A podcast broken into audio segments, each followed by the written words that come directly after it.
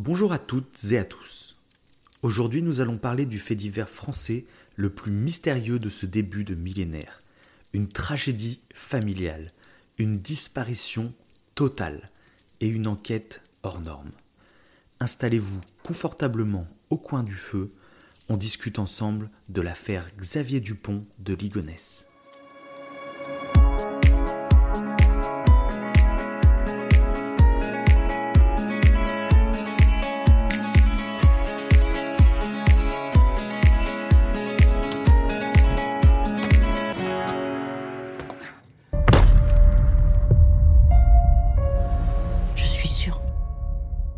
Pas s'ils sont tous morts, mais je suis sûre qu'il y a des morts dans cette maison. Xavier, Agnès et leurs quatre enfants, une famille en apparence ordinaire, jusqu'à cette macabre découverte. On a retrouvé euh, sur chacun des corps des objets religieux. J'ignore totalement ce que ça veut dire. Bah, on lui demandera quand on l'aura retrouvé. Voici notre homme. Il roule vers le sud, mais où est-ce qu'il va J'ai fait très attention aux traces que j'ai laissées derrière moi. Il fallait donner l'impression que c'était un dimanche comme les autres. C'est moi. Alors j'ai laissé un message à ma sœur. Là, je vais coucher les enfants et dire bonsoir à tout le monde. À tout à l'heure, peut-être. Papa? Je me dis comment il fait quand il se rase, comment il fait pour pas avoir euh, dans le miroir le visage de ses enfants, de sa femme, et se dire euh, je suis le roi des salauds, je suis un assassin, j'ai tué ma famille. Comment comment il peut vivre avec ça? Personne pourra me retrouver.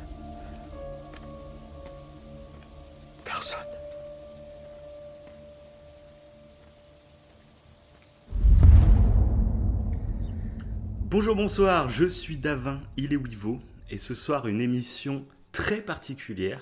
On va vous parler de l'affaire Xavier Dupont de Ligonnès. Monsieur Wivo, est-ce que ça va bien? Ça va bien. Ça va être une soirée, je pense, un peu euh, terrifiante. hein. C'est, c'est un peu un aperçu de notre, euh, de notre d'Halloween où on fait un peu des creepypasta, etc. Là, c'est un peu, euh, C'est ça. c'est un peu dans le même délire. hein. Parce qu'on sait. bah, pourquoi on fait une émission comme ça? Parce que ça change complètement de ce qu'on fait habituellement? Euh, Ouais, mais déjà, déjà parce que c'est des sujets qui nous intéressent, euh, qui sont assez fascinants, on va dire. Tout ce qui est fait divers. Et Ouais. c'est vrai que notre émission euh, Creepypasta, on, l'a, on a beaucoup aimé la faire. Donc c'est des histoires un peu plus paranormales, hein, bien sûr, pour ceux qui connaissent pas. Oui. On a adoré la faire, mais on s'est dit ça serait bien qu'on se la réserve que pour les soirs d'Halloween. Sinon, c'est pas drôle. Si on en fait plein dans l'année, c'est, c'est pas marrant. On n'est pas, une, on n'est pas un podcast qui fait que des histoires Voilà. d'horreur. Mais on s'est dit, voilà, pourquoi pas euh, parler de certains faits divers qui vraiment nous, nous interpellent. Euh, ça pourrait être intéressant. Donc aujourd'hui, c'est un peu une émission test. on va Test, dire. ouais, on voilà, verra ce que ça donne. Et, euh, et puis bah, dites-nous si vous aimez ou pas pour qu'on en refasse d'autres. On a d'autres idées, d'autres affaires en tête. Donc pourquoi pas. Voilà. Et avant de commencer donc cette affaire, on va revenir vraiment en détail sur plein de trucs. hein. Je vous tease un petit peu. Euh, J'ai fait pas mal de recherches, euh, dont dernièrement il y a le magazine Society qui a publié une grande enquête sur cette affaire avec des nouvelles révélations assez, assez sympathiques. Et de mon côté, bah, j'ai essayé de tout trier un peu toutes les informations pour toutes les, les regrouper dans un ordre très euh, chronologique. Et en même temps, j'ai séparé chaque personnage pour leur histoire et tout. Donc ça peut être assez intéressant. Je vous promets des petites révélations. Je vous promets en fin d'émission des théories assez croustillantes. Et quelque chose d'assez inédit que j'avais pas vu dans tous les reportages documentaires que j'ai pu lire. En Ah. toute fin d'émission, nous aurions des témoignages de certains médiums. Voilà. D'accord. Pas plus. Je me suis dit que ça pouvait être intéressant. Donc, euh, ceux qui nous connaissent, Wivo et moi, on n'est pas des grands adeptes hein, des, de tout ce qui est ésotérique et, et les médiums, les voyants, tout ça, on n'est pas des grands fans. Mais je trouvais que dans une affaire non élucidée comme celle-ci, bah, ça pouvait être intéressant de voir l'avis de certains médiums. J'ai fait le tour de plusieurs, hein, bien sûr, mais il y en a quelques-uns que j'ai notés Ok. Qui sont assez intéressants. Petite Voilà. surprise. euh, Petit teaser, petite surprise de- dès le départ, quoi. c'est ça. Donc on va beau. commencer, comme j'ai dit, avant de commencer par l'histoire, Monsieur Wivo, tu nous as préparé un tout petit euh, Ouais, texte, on va dire, pour voilà. expliquer déjà une- un truc tout bête, c'est pourquoi on est pas attiré, mais comment dire, euh, on est euh, intéressé, Ouais. ça nous fascine un peu, alors ça. que c'est des sujets totalement glauques, quoi. Des fois, on est même à la limite un peu du voyeurisme, je trouve. Mhm, Euh, Exactement. Donc pourquoi ça, ça nous plaît? Parce que genre le magazine Society, c'est pour le dire, c'est un magazine qui habituellement euh, se tire à 47 000 exemplaires. Ils en vendent à peu près 40 Ouais. 000. Et là, avec, euh, avec euh, ces deux numéros spéciaux Xavier Du- Dupont de Ligonnès, en Ouais. une semaine, euh, ils étaient à presque 150 000. Donc c'est pour dire... euh, C'est- hallucinant. C'est la folie. Ouais, ils ont fait un buzz de malade, quoi. Mais ça Ouais, prouve. euh, Pourtant, c'est une affaire qui date de 2011, donc qui est Ah très vieille. plus, On a ouais. l'impression qu'on a déjà fait le tour mille fois euh, du sujet, et pourtant, euh, c'est toujours quelque chose de- d'extrêmement vendeur. Donc euh, voilà.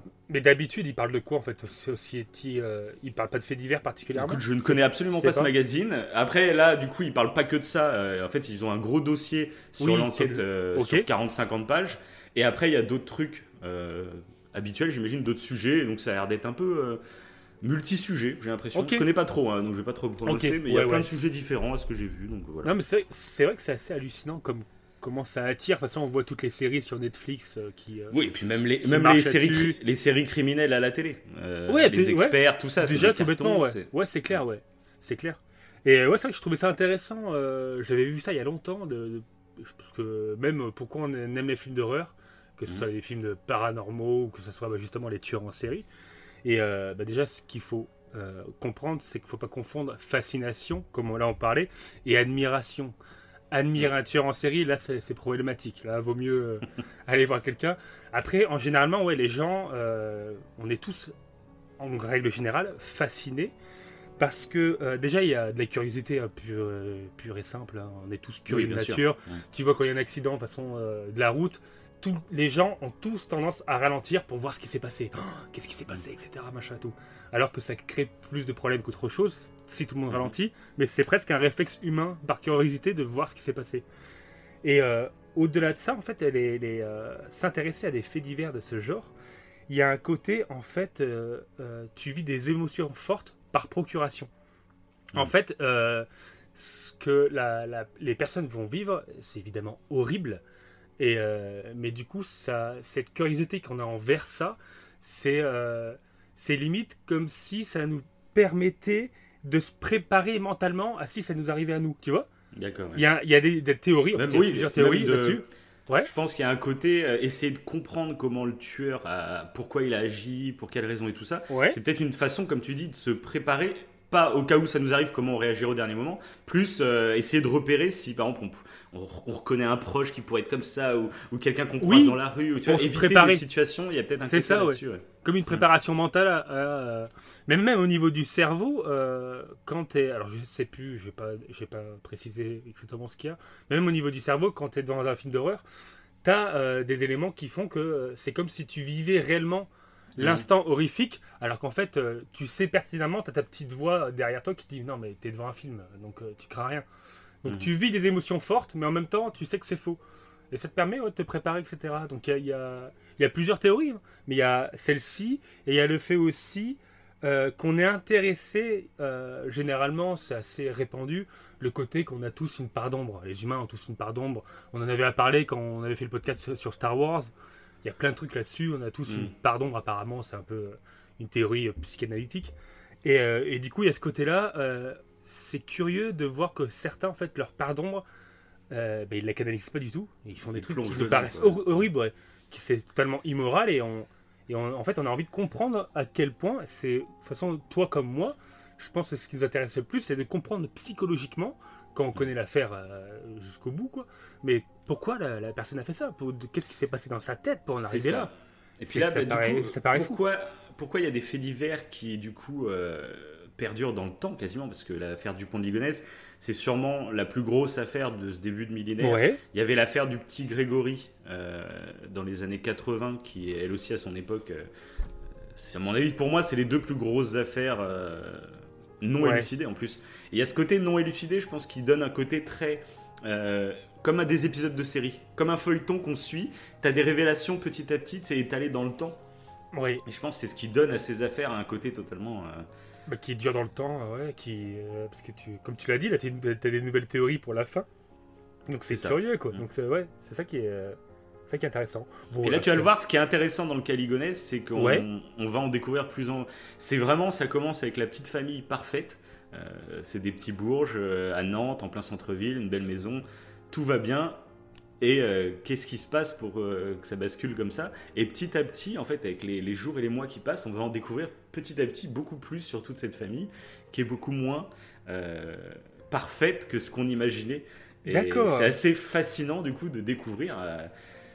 Ouais, ce passif que personne ne soupçonnait, même beaucoup de proches ne soupçonnaient pas. Enfin, c'est assez dingue, quoi. Ouais, parce que du coup, pour le podcast, euh, moi je connais un peu l'affaire, mais. euh, Mais je t'ai demandé, ouais, de pas te Voilà. renseigner à fond pour découvrir en même temps pendant le podcast. C'est ça, c'est ça. On s'était dit, voilà, il y a plein d'émissions sur des faits divers. Nous, on écoute par exemple pas mal euh, Ondelat, qu'on trouve très très fort Oui. en podcast. Tout à fait. Euh, mais du coup, c'est des, des, des épisodes qui sont écrits et racontés très très bien. Mais du coup, on s'est dit, bon, ça sert à rien de faire la même chose. Nous, on va essayer d'utiliser un peu notre ton habituel, c'est-à-dire notre discussion entre nous. Et on trouvait que c'était sympa le fait que moi, je raconte et que toi, tu découvres, euh, comme les auditeurs finalement, tu découvres Ouais. l'affaire, en- Bah, carrément. enfin, les détails de l'affaire en direct. ouais. Et puis ça change aussi euh, des creepypasta qu'on fait pour Halloween, où là c'est des récits, Ah, bien sûr. alors que là c'est Oui, même oui, pas un ça. récit, ouais, c'est euh, C'est ça. une, J'ai pris une des notes. analyse quoi. Ouais. J'ai pris des notes, mais j'ai, j'ai- à part à la fin où j'aurai des petits témoignages à, à lire en direct, mais sinon. euh, Ok. voilà, quoi. Bon, bah, est-ce qu'on commence C'est parti, hein. c'est parti. Allez. Je suis curieux de savoir. Donc on va commencer directement le 13 avril 2011. Ouais. Qu'est-ce qui se passe à cette date-là? Eh ben, il y a un premier appel d'une voisine des Ligonès, donc une Mhm. couturière en plus qui a, une- qui a un magasin de couture dans la même rue, qui est un peu troublée parce qu'elle voit la maison des Ligonès depuis plusieurs jours volée fermée. Alors ça a l'air d'être un peu quelqu'un qui... euh, elle, est dans, elle a sa petite vitrine et elle doit observer beaucoup le quartier parce qu'elle dit ce qui m'a intrigué, c'est que bah, tout était fermé sauf qu'il y avait encore la voiture de la femme et la voiture du fils. Et elle s'est dit, c'est bizarre, comme c'est une famille, donc il y a un père, une mère et quatre enfants. Euh, elle s'est dit, c'est bizarre, euh, dans une seule voiture, faire loger tout le monde plus les deux labradors, autant de jours, c'est bizarre. Et donc elle, a- elle appelle juste la police pour leur signaler que, bah voilà, une disparition inquiétante, c'est bizarre. La police, sur le coup, ils disent, bon, bah, c'est pas forcément grave, hein, des appels. Ce qu'il faut bien considérer, c'est que euh, il y a énormément, énormément de disparitions. Euh, Je crois qu'on est presque à 50 000, je crois, disparitions à l'année en France. Euh, C'est affolant. donc, après, ces disparitions, la plupart euh, ne, s- enfin, ne sont pas inquiétantes. Oui. En fait, c'est juste des, des gens qui s'inquiètent, qui, appellent pour une disparition, et en fait, les, les gens étaient partis en week-end, tu vois. Euh, il y a plein de disparitions comme ça, très, très basiques. Donc c'est pour Mhm. ça que euh, souvent, tu sais, quand on regarde des documentaires comme ça, on se dit, mais pourquoi les policiers ne réagissent pas directement quoi? Euh, C'est bizarre. Tu dis, bah, en fait, non, c'est qu'ils reçoivent des, des- des centaines d'appels et ils vont pas à chaque fois lancer euh, les hélicoptères et tout euh, à la moindre oui, annonce de disparition. Ça, c'est un truc qu'il faut prendre en compte.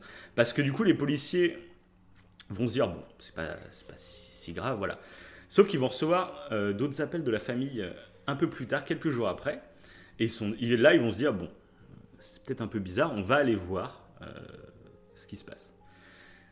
Et donc, euh, c'est à partir, donc je crois que c'est le 18, euh, le 18 avril, ils font la première visite dans la maison. Euh, parce qu'ils ont, les- ils ont les clés par un ami, donc Emmanuel Teneur, c'est un ami de Xavier Dupont de Ligonnès, le père de famille et globalement de, de la famille, qui, qui leur a donné un double des clés. Et donc la, la police rentre dans la maison et ils se rendent compte que la maison est vide, c'est plutôt bien rangé, le frigo est vide, il n'y a plus de draps sur les lits, mais il n'y a pas de désordre, il n'y a pas de signe de bataille ou quoi, ça fait vraiment euh, des gens qui sont partis en vacances, quoi, tout bêtement. Ok. Et chose qui est assez étonnante, c'est que du coup, les amis, la famille disent qu'ils ont reçu une lettre de la part du père de Xavier Dupont de Ligonnès le 8 avril. Une Ouais. lettre qui leur explique euh, qu'a priori, ils ont été euh, euh, il a une révélation à leur faire. Ça fait plusieurs années euh, qu'il est espion pour la DEA américaine, donc c'est le service un peu euh, des stupes en France, tu vois. Mhm. Et qu'il est, depuis qu'ils sont revenus de. Parce qu'ils étaient partis faire un petit séjour aux USA pour essayer de, de créer leur société là-bas, ils sont finalement revenus en France et il dit à partir de cette époque, en fait, je suis devenu espion pour la DEA dans des réseaux de trafic de drogue. Le problème, c'est qu'il y a un procès qui va bientôt se lancer. On a eu quelques raisons de penser euh, on avait été un peu découvert et donc notre, euh, notre famille était un peu menacée. Du coup, euh, la DEA nous exfiltre. Voilà, donc c'est une lettre. On va pas pouvoir vous parler pendant plusieurs mois, voire plusieurs années. Donc on vous fait un peu nos, nos, nos au revoir. On se reverra plus tard, mais pour le moment, voilà, on peut pas vous en dire plus. On peut pas vous dire où on va. On va changer de nom, changer de famille. Enfin, la totale. Ok. Et du coup, bah, forcément, il y en a qui vont croire à cette affaire. Donc, par exemple, euh, du côté de la famille du père, donc euh, ce qui est la mère et la sœur, plus particulièrement, vont Mhm. croire à cette version. Vont dire, bah voilà, c'est vrai que Xavier était très mystérieux. Oh, mais ça pourrait espion, paraître crédible ça- en plus. Voilà, ça pourrait être crédible, Ouais, donc ouais. pourquoi pas. Mais du côté de Agnès, ils disent, ben non, mais enfin, c'est pas possible. Agnès nous en aurait glissé un mot, ou euh, elle-même, elle nous aurait envoyé un message, rien qu'un SMS ou un appel avant de partir, c'est pas possible que ce soit juste le père qui fasse une lettre et puis basta. Donc c'est ça qui a éveillé les soupçons. Et là, la police, ils ont commencé à se dire, Hum, c'est quand même très bizarre. Euh, Oui, parce que. ils les- savent en plus comment fonctionnent les systèmes de couverture, Ouais, voilà. d'identité, etc. C'est ce que j'allais dire. Euh, ouais. Quand une famille se fait exfiltrer, donc c'est des trucs qui existent, hein, euh, mais euh, ils ont ils envoient pas une lettre pour prévenir tout le monde. euh, on se Oh, fait puis- en plus, les, les, les flics, ils sont, censés- ils sont peut-être au courant, non? Euh, voilà, peuvent bon, on- confirmer en plus. plus tard, plus tard, ils vont euh, ils vont contacter la DEA américaine, la DEA D'accord. américaine qui va leur dire euh, non non. Ah ouais, ils vont, ils vont quand même les, contacter et tout. Ah bah bien ouais. sûr, ça fait partie des pistes. Donc euh, sur le coup, sur le coup, ils se disent bon, c'est complètement faux, mais une fois que les pistes s'amenuisent, bon, ils vont tout tester, ils vont tout Ouais, tenter. ok, d'accord. Ouais, ok, ouais, ouais. Bref, euh, donc ils vont y retourner euh, quatre fois, donc euh, entre le 18 et le 20 avril, quatre fois. Puis à chaque fois, ils vont rien remarquer de, suspect. Euh, et il y a un- C'est le 21 avril, il y a une conférence de presse donc, du procureur de Nantes qui est préparée, parce que là, ça fuite en fait dire le 20 avril dans les médias. Donc à partir du 20 avril, ça commence à partir disparition inquiétante dans tous les médias de France. hein. Euh, C'est une, famille un peu bourge de Nantes, donc euh, directement ça parle à beaucoup de gens. Et donc le lendemain, le procureur de Nantes a décidé de faire une conférence de presse pour expliquer euh, la disparition à la presse, pour pas qu'on dise tout et n'importe quoi, c'est ce qui se fait dans toutes les affaires. Quoi. Et donc tous les journalistes sont réunis, ils attendent le procureur, sauf que le procureur ne vient pas. Qu'est-ce qui se passe? Euh, Généralement, euh, il y a des dates fixées, c'est très strict. Et là, il vient pas. Les minutes passent, les minutes passent. Et là, le procureur finit par rentrer. Et il annonce en direct à la télé euh, qu'il allait faire une déclaration concernant une disparition euh, d'une famille inquiétante, mais que finalement, ça allait plutôt être une conférence sur euh, une affaire criminelle. Et pourquoi? Eh Parce que les, policiers sont retournés faire une cinquième visite le 21 avril. Et des policiers qui regardaient un peu partout dans la maison. Il y a une policière qui est sortie dans le jardin. Et euh, elle s'est demandé, euh, elle a vu sous la terrasse, en fait, euh, il y avait une sorte de grosse planche de bois avec plein de, un peu de bordel, hein, tu vois, posé sur la planche de bois. Sauf qu'elle a vu une gamelle du chien qui était bloquée euh, entre le sol et la, et la planche de bois. Elle s'est dit, tiens, c'est bizarre, parce qu'il n'y avait aucune gamelle après, euh, enfin, c'était vraiment la gamelle où les chiens mangeaient, quoi. Il n'y avait pas d'autre Ouais, ouais. gamelle pour que les chiens mangent. Donc elle s'est dit, tiens, c'est bizarre. Comment un chien aurait pu bloquer une gamelle comme ça? C'est bizarre. Ils ont retiré la planche de bois, ils se sont rendus compte que la terre était encore humide et retournée. Donc là, ils se sont dit, bon, euh, on, va, on va commencer à creuser. Ils ont, ils ont gratté un tout petit peu, ils sont tombés sur une couche de ciment encore fraîche. Ils ont continué à gratter, ils sont retombés sur de la terre, puis des gravats, puis un sac poubelle. Ils ont déchiré le sac poubelle, un duvet, ils ont déchiré le duvet, un drap, ils ont déchiré le drap, et là, une jambe. Voilà. Putain, mais eh, le truc de fou déjà, parce que en fait, sans elle, et ça se trouve, euh, euh, personne n'aurait jamais trouvé euh, ce corps, quoi, ou les corps. Ça, c'est. C'est hallucinant. Je sais, ouais, je sais pas, peut-être qu'ils auraient fini par vraiment tout retourner pour. euh, Ouais, là, ouais, comme c'était qu'au début, je ne sais pas, mais bon, Parce en que ça, ça a été un pur hasard, quoi. C'est ça. Elle a remarqué un truc. Après, il y avait un truc assez intéressant dans la lettre du coup que Xavier avait fait, euh, qui parlait de la DEA. Mhm. il y a toute une partie où il explique donc qui, qui sont été exfiltrés et tout ça. Mais il y a une autre partie où il dit euh, bon bah du coup euh, on n'a pas eu le temps, comme vous pouvez le comprendre, comme on part vite, on n'a pas eu le temps de tout régler. Donc euh, si vous voulez, il reste les deux voitures de Agnès et du fils là. Il y a les papiers avec les clés sur le sur un bureau. vous pouvez les vendre, vous pouvez garder l'argent pour vous. Et donc ça c'est vrai, les policiers retrouvent tous les papiers avec Ouais. les clés posés dessus chez eux. Enfin voilà. pareil, n'hésitez pas à vider la maison des meubles et puis vous vous résiliez le bail, enfin tout ça. Et à un moment, il glisse. euh, PS, ne touchez à rien sous la terrasse, c'est du bordel, mais c'était là avant qu'on aménage. Donc voilà, laissez ça euh, comme ça. Ah. Une fois que tu apprends, tu te dis, bon, Ouais. le mec est limite un peu cramé, tu sais. Ah, fouillez pas sous la terrasse c'est clair. C'est trop tentant du coup d'aller voir, tu sais. C'est ça, c'est ça. Et donc ça, ça, ça, on en reviendra un peu plus tard, ça fait partie un peu des phases du, euh, de tout- tout- toute la préparation de Xavier. Il y a des trucs de, qui sont très intelligents et d'autres, tu te dis, euh, il était peut-être un peu trop maladroits. confiant dans son truc, ouais, c'est ça, mais bon. Ouais. Et donc, euh, bah là, alors c'était assez, assez choquant euh, à l'époque. Donc je sais pas si toi tu l'avais vécu en direct ou pas, je, je crois pas. Parce que c'était- A priori, c'était pas autant marqué. Moi, je vous avoue que je me rappelle pas. En 2011, euh, j'étais un peu Ouais, plus jeune, je, je me rappelle plus ce que je faisais. Euh, mais en voyant des documentaires et tout, ce qui s'est passé, comme la conférence de presse, c'était, euh, il y avait plein de journalistes. Bah, du coup, juste après la conférence de presse, bah, tous les journalistes sont partis devant la baraque. Quoi. Et là, c'est assez impressionnant parce qu'il y a des images où il y a une grande bâche noire et euh, petit à petit, bah, ils vont déterrer les corps et ils vont les sortir un par un. Et du coup, il y a plein de gens, il y, a des- il y a même des passants hein, qui sont devant, derrière les bâches et tout. Et en gros, les gens comptent le nombre de corps qui sortent de, de la maison. Et à ce moment-là, bah, on pense peut-être à une famille complètement décimée. Et donc, euh, bah, les corps sortent les uns après les autres.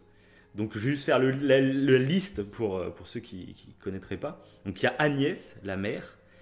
Ensuite, il y a Arthur. Donc, c'est le fils aîné qui avait 20 ans. Ensuite, il y a Thomas qui avait 18 ans.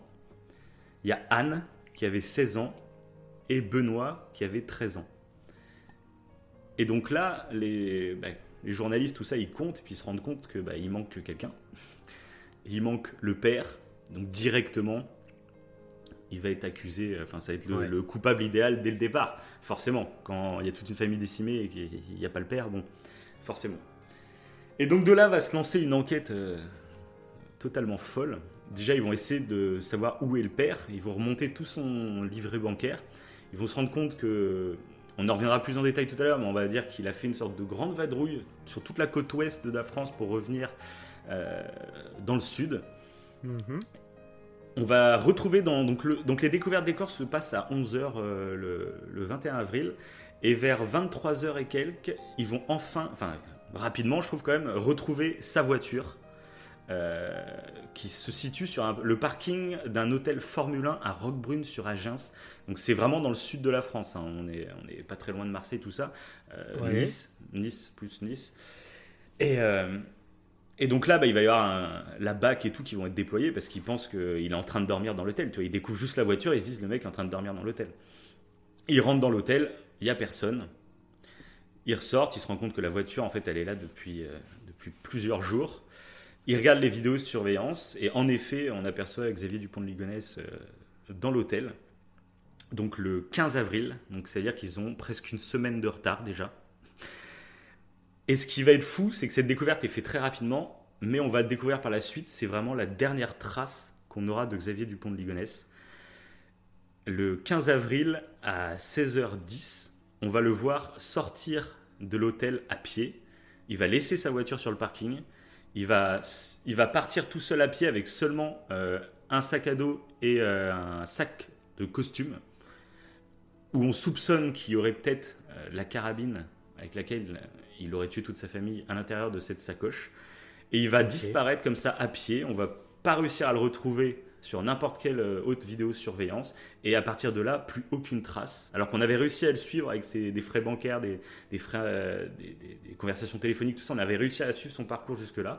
Mais à partir de, ce jour-là, plus aucune trace jusqu'à aujourd'hui. Il disparaît totalement. Voilà. C'est c'est vraiment bizarre, quoi. C'est, c'est, ouais, ça, ça paraît, ça paraît surna- surnaturel. Je suis sûr qu'il y a des théories surnaturelles en plus sur ce, sur cette affaire. c'est ça, c'est un esprit. Ouais, c'est ça. En fait, il est mort avec la famille et euh, lui, c'est. euh, Non, mais c'est, ouais, c'est, étrange. Mais moi, ce que je me rappelle, en fait, euh, euh, je me rappelle juste dans mes souvenirs qu'il y avait une histoire comme ça d'un, homme qui avait enterré sa famille, enfin, qui avait, qui avait coulé sa famille sous le ciment, quoi. C'est tout ce que je me rappelle. Et déjà, c'était extrêmement choquant. Mais euh, Bah là, il l'a il il pas coulé sous le ciment, c'est genre un gros truc de béton. ouais, C'est vraiment une couche de, mais assez fine, fine. hein, de béton qu'il a émis juste pour euh, solidifier. pour cacher. C'est ça. Et, euh, mais assez fine. Et ensuite, ouais, il y avait des gravats, il y avait de la chaux aussi, de la chaux vive. Donc c'est un, c'est un truc normalement qui est utilisé dans les, dans les jardins hein, pour accélérer. Donc je crois que c'est genre pour le purin ou je sais pas quoi, pour accélérer un peu la décomposition des, des, des- des- Ouais. des plantes hein, normalement. Sauf que Ouais. là, il l'aurait utilisé du coup pour cacher les odeurs et accélérer le décomposement de, des membres de sa famille. Quoi. Alors un truc assez euh, flippant, quand même, il faut le dire, c'est qu'en plus, dans, dans chaque euh, sac poubelle, duvet, drap, et donc chaque victime, il les a entourés là-dedans. Euh, bah, en même temps, il les a mis avec des, euh, des objets religieux, comme si c'était des petits sarcophages, et qu'il avait fait une cérémonie rituelle en enterrant euh, sa famille. Et un autre truc qu'il faut euh, soulever, c'est que Thomas, donc euh, celui qui a 18 ans, donc pas l'aîné, euh, le, le deuxième, Ouais. euh, lui a été retrouvé à part. En gros, il y a les quatre cadavres de la mère des trois enfants d'un côté de la terrasse sur la droite et l'autre est tout seul sur la gauche. Donc ça, pareil, ça va être une question qu'il va falloir se poser. D'accord. Et donc on en est là à ce moment-là. Et donc on va revenir tout à l'heure en détail sur qu'est-ce qui s'est passé. Mais avant tout, on va remonter longtemps en arrière, en 1961, Ok. au moment où Xavier Dupont de Ligonnès naît. Hein, voilà. Là, on va remonter. ouais. C'est ça. Ah bah là, c'est comme une série Netflix, les gars. Asseyez-vous. Euh, La flashback en arrière. Mettez-vous dans le euh, noir. C'est Ça, ça. ça s'écoute le soir, plus cette émission. Donc vous inquiétez pas, on va parvenir en détail sur euh, chaque événement de sa vie, mais on va vous dire les trucs qui me paraissaient assez importants. Donc il naît en 1961. Il est d'une famille euh, d'aristocrates, de nobles. C'est les Dupont de Ligonnès. Donc c'est une famille. euh, ils ont été- alors je sais plus exactement les liens, mais euh, il y a des liens avec le poète euh, ou le peintre Lamartine. Je sais même plus si c'est un peintre ou un poète. Excu- je Excusez-moi. connais pas, je connais pas Ouais. du tout, moi. donc, Bon, en gros, ils ont, leur famille a été liée avec des, des gens assez connus dans l'histoire de France. Et donc, c'est une famille très noble qui vit à Versailles. Et, euh, et donc, Xavier Dupont de Ligonnès va être élevé là-dedans, dans ce- cette famille assez, riche. Mais très rapidement, le père euh, va euh, divorcer de la mère. et il va carrément quitter la famille. Donc, à partir, je crois que c'est à partir de ses 10-12 ans, Xavier Dupont de Ligonnès, qui a deux sœurs, va s'occuper lui-même, on va dire, il va, il va, il va commencer à avoir euh, l'impression qu'il a un rôle de d'homme de, la famille, tu vois. Ça va être à lui de, protéger sa, sa mère ses- et ses deux sœurs. Donc c'est un truc qui est assez important, je pense, dans la psychologie du personnage. Euh, il va en vouloir beaucoup à son père de les avoir abandonnés. Et, euh, et il, va, il va vraiment avoir un rôle de protecteur. Et tout au long de son adolescence, euh, il va vraiment être partagé apparemment entre le côté très euh, strict, très comment dire, enfin ouais, très strict que peut imposer euh, parce que c'est une famille très catholique aussi, euh, donc une éducation très stricte et très codifiée on va dire. ouais. Euh, donc il est partagé entre ça, avoir une vie très codifiée, très propre sur soi, avec des valeurs, tout ça. Et de l'autre côté, il y a ce côté de lui qui veut de la liberté. Euh, il en a marre de- aussi de ses codes et il a envie de parcourir, vivre le monde et, et pas avoir de responsabilité. Tu vois, il y a vraiment ces deux faces chez lui. Ouais, c'est un truc ouais. qui peut être très important aussi pour la suite. Donc en- à l'âge de 14 ans, il va faire la rencontre de Emmanuel Teneur. Donc c'est euh, un gars, et ça va vraiment devenir un de ses deux meilleurs amis. Je vais vous parler de ses deux meilleurs amis, euh, mais on va commencer donc avec Michel, euh, non Emmanuel Teneur. Donc faut savoir que Xavier Dupont de Ligonnès c'est quelqu'un d'assez sûr de lui, euh, qui est plutôt beau gosse et donc qui est très dragueur avec les filles, euh, qui a une grande gueule. Et Emmanuel Teneur c'est un peu son son côté miroir, tu vois, c'est l'inverse. Lui, c'est un mec un peu rondouillé, un peu timide, euh, et du coup, les deux font la paire, quoi. En fait, il y en a un, Xavier, il considère Emmanuel Teneur un peu comme son, pas son sous-fifre, on va dire, mais un peu, voilà, je peux compter sur lui, il est en admiration devant moi, Mhm. je peux faire un peu ce que je veux de lui. Et euh, Emmanuel Teneur, lui, c'est au contraire, euh, Xavier, euh, il me fait rêver, il va me faire rencontrer peut-être des filles, je ne sais quoi, tu vois, c'est un modèle à suivre, tu vois. Ouais, il, Donc a- les- ouais, il est dans l'admiration, quoi. C'est ça, ouais. Bah, on va même découvrir, donc on en reparlera tout à l'heure, mais on va même découvrir qu'a priori il était homosexuel et Ok. qu'au tout début de leur relation, très rapidement, bah, Emmanuel Teneur va déclarer ses sentiments à Xavier Dupont de Ligonnès, qui euh, lui, bah, il est hétéro, donc il va dire bah, non, euh, c'est pas possible. Mais Emmanuel Teneur va dire bah, c'est pas grave, on reste amis, il n'y a pas de souci. Mais on va se rendre compte du coup que peut-être qu'Emmanuel Teneur est resté amoureux tout le long, tu vois. Euh, Oui. Donc c'était que dans un sens, mais on va dire que l'amitié lui suffisait et, euh, et ils ont Et- vécu comme ça pendant euh, 34 ans, je crois. Est-ce qu'en plus, si Xavier était un peu prétentieux, est-ce qu'il jouait pas de ça aussi, tu vois? Le fait de Voilà, on, dire, on ouais, y reviendra un peu. l'aime. On reviendra un peu euh, tout à l'heure quand on reviendra en détail sur ce Emmanuel Teneur justement. Ok. Voilà. Et donc je voulais citer dans la biographie de Xavier que c'était assez important. ils sont connus tôt, du coup, ouais. Ils sont connus très tôt. ouais. Ah oui, très très tôt. C'est un ami d'enfance, oui, voilà, clairement. C'est ça.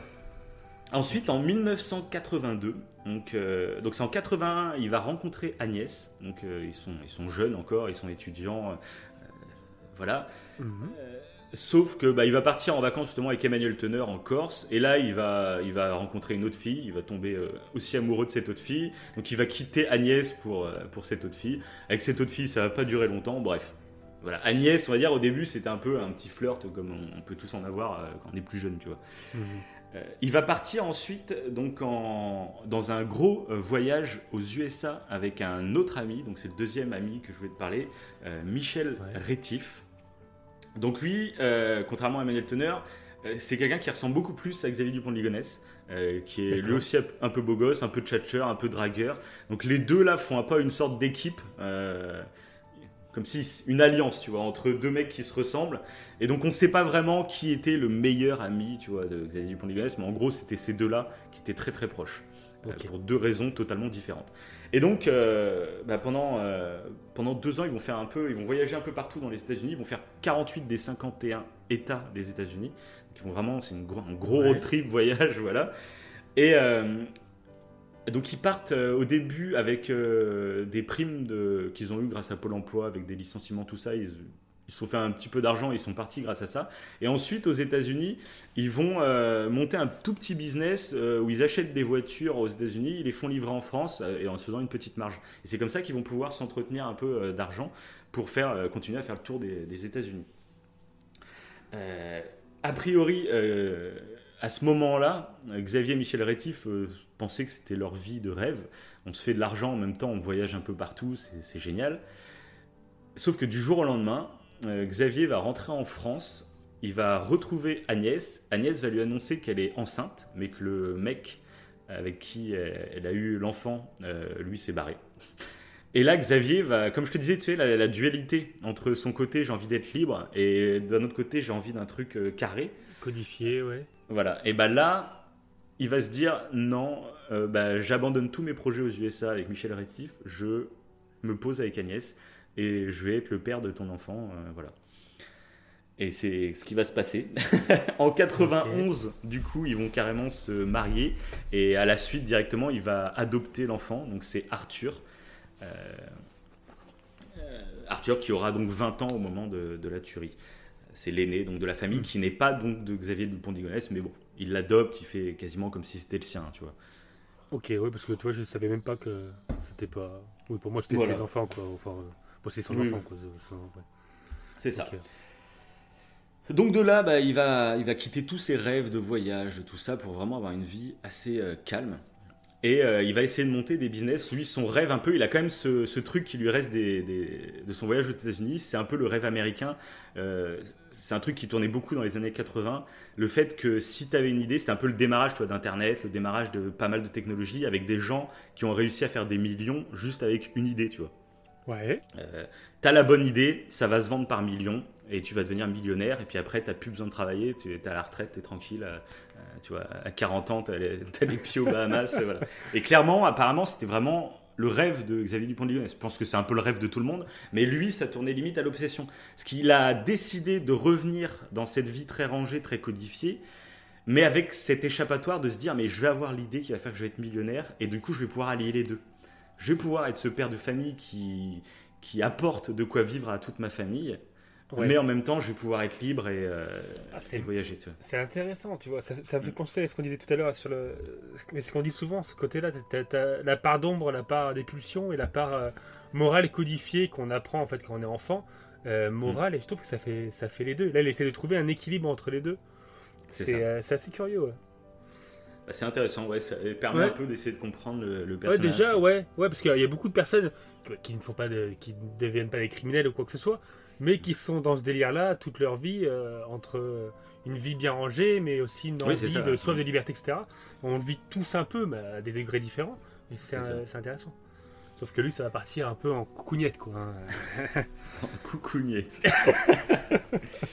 et donc on arrive en 1999 où là, donc il a fait pas, il a tenté plusieurs petits trucs mais qui n'avaient pas vraiment fonctionné. Et en 1999, c'est un peu son gros projet qu'il décide de lancer. Il pense avoir l'idée du siècle, donc faut se remettre à l'époque. hein, c'est vraiment le début d'Internet. Et il a une idée qui est plutôt bonne. euh, mais peut-être, euh, moi je pense c'est un peu à trop petite échelle. Il a vu peut-être trop petit dès le départ, et du coup il s'est fait bouffer derrière par d'autres gens. En gros, son idée, c'est de- d'ouvrir un site qui mettrait un- parce qu'en en gros il a fait pas mal de taf de commerciaux où il vendait des trucs un peu partout en France il allait vendre des, des produits tout ça. Et, euh, et son idée c'était de créer un site qui mettrait en liaison les hôtels et les restaurants avec les commerciaux. Donc son site s'appelle la route des commerciaux. Et ça serait un système où les hôtels euh, donneraient une cotisation pour apparaître sur son site. Et les commerciaux, eux, euh, auraient des petites réductions si euh, ils vont dans les hôtels qui sont sur le site. Comme ça, c'est un peu donnant-donnant. Les commerciaux, euh, les, oui, les commerciaux, eux, ont une sorte d'annuaire avec des, des- des adresses recommandées où ils vont avoir des petites réductions. Et les hôtels, eux, se font une grosse pub et font venir du coup des gens, tu vois. C'est un peu son idée. Bah, ça, se qui aurait- ça, ça se fait ça, ça maintenant en plus, non? Oui, T'as bah, il y a pas des sites genre de- Booking ou trucs comme ça. Il y, a, il y a des sites qui existent, mais qui sont beaucoup plus vastes en fait, qui mettent en liaison euh, beaucoup plus de choses. et lui, Ouais. moi, je pense c'est un peu ça, c'est qu'il a très, il a vraiment ciblé euh, les commerciaux et euh, c'est très, euh, très limite, on va dire. Ouais. Donc, il va créer son, sa société. Euh, la première année, euh, il va faire quand même quelques adeptes. Sauf qu'au bout d'un an, eh ben, il y a beaucoup d'hôtels qui vont résilier leur abonnement. On va dire que ça doit être un abonnement d'un an. Ils vont résilier leur abonnement parce qu'ils disent que finalement, ils n'ont pas vu une augmentation si dingue de leur chiffre d'affaires. Donc, euh, quoi ça sert de Oui, payer un ouais. truc tous les ans pour un truc qui va pas nous apporter euh, plus de clientèle que d'habitude? Et du coup, au bout d'un an, déjà, ça commence tu vois, à sentir pas bon. Après, à ce moment-là, je pense qu'il se dit, ouais, c'est les débuts d'Internet, ça peut très vite progresser, tu vois, on sait pas où ça va aller. Ce qui n'était pas faux, hein, du coup, parce qu'Internet a vraiment progressé depuis. Ouais.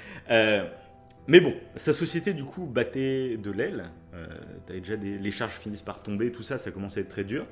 Mais là, en 2001, il y a le père d'Agnès qui décède et Agnès hérite de 350 000 euros. Voilà. D'accord, ouais. Et de là, euh, bah, Xavier pas mal. voit, voilà, pas mal. Xavier voit l'opportunité directe de faire progresser sa société. Mais on va se rendre compte, euh, il y a un côté, moi je trouve un peu gamin euh, chez Xavier Du- Dupont de Ligonnès, c'est qu'on dirait que l'argent lui brûle un peu les, les mains.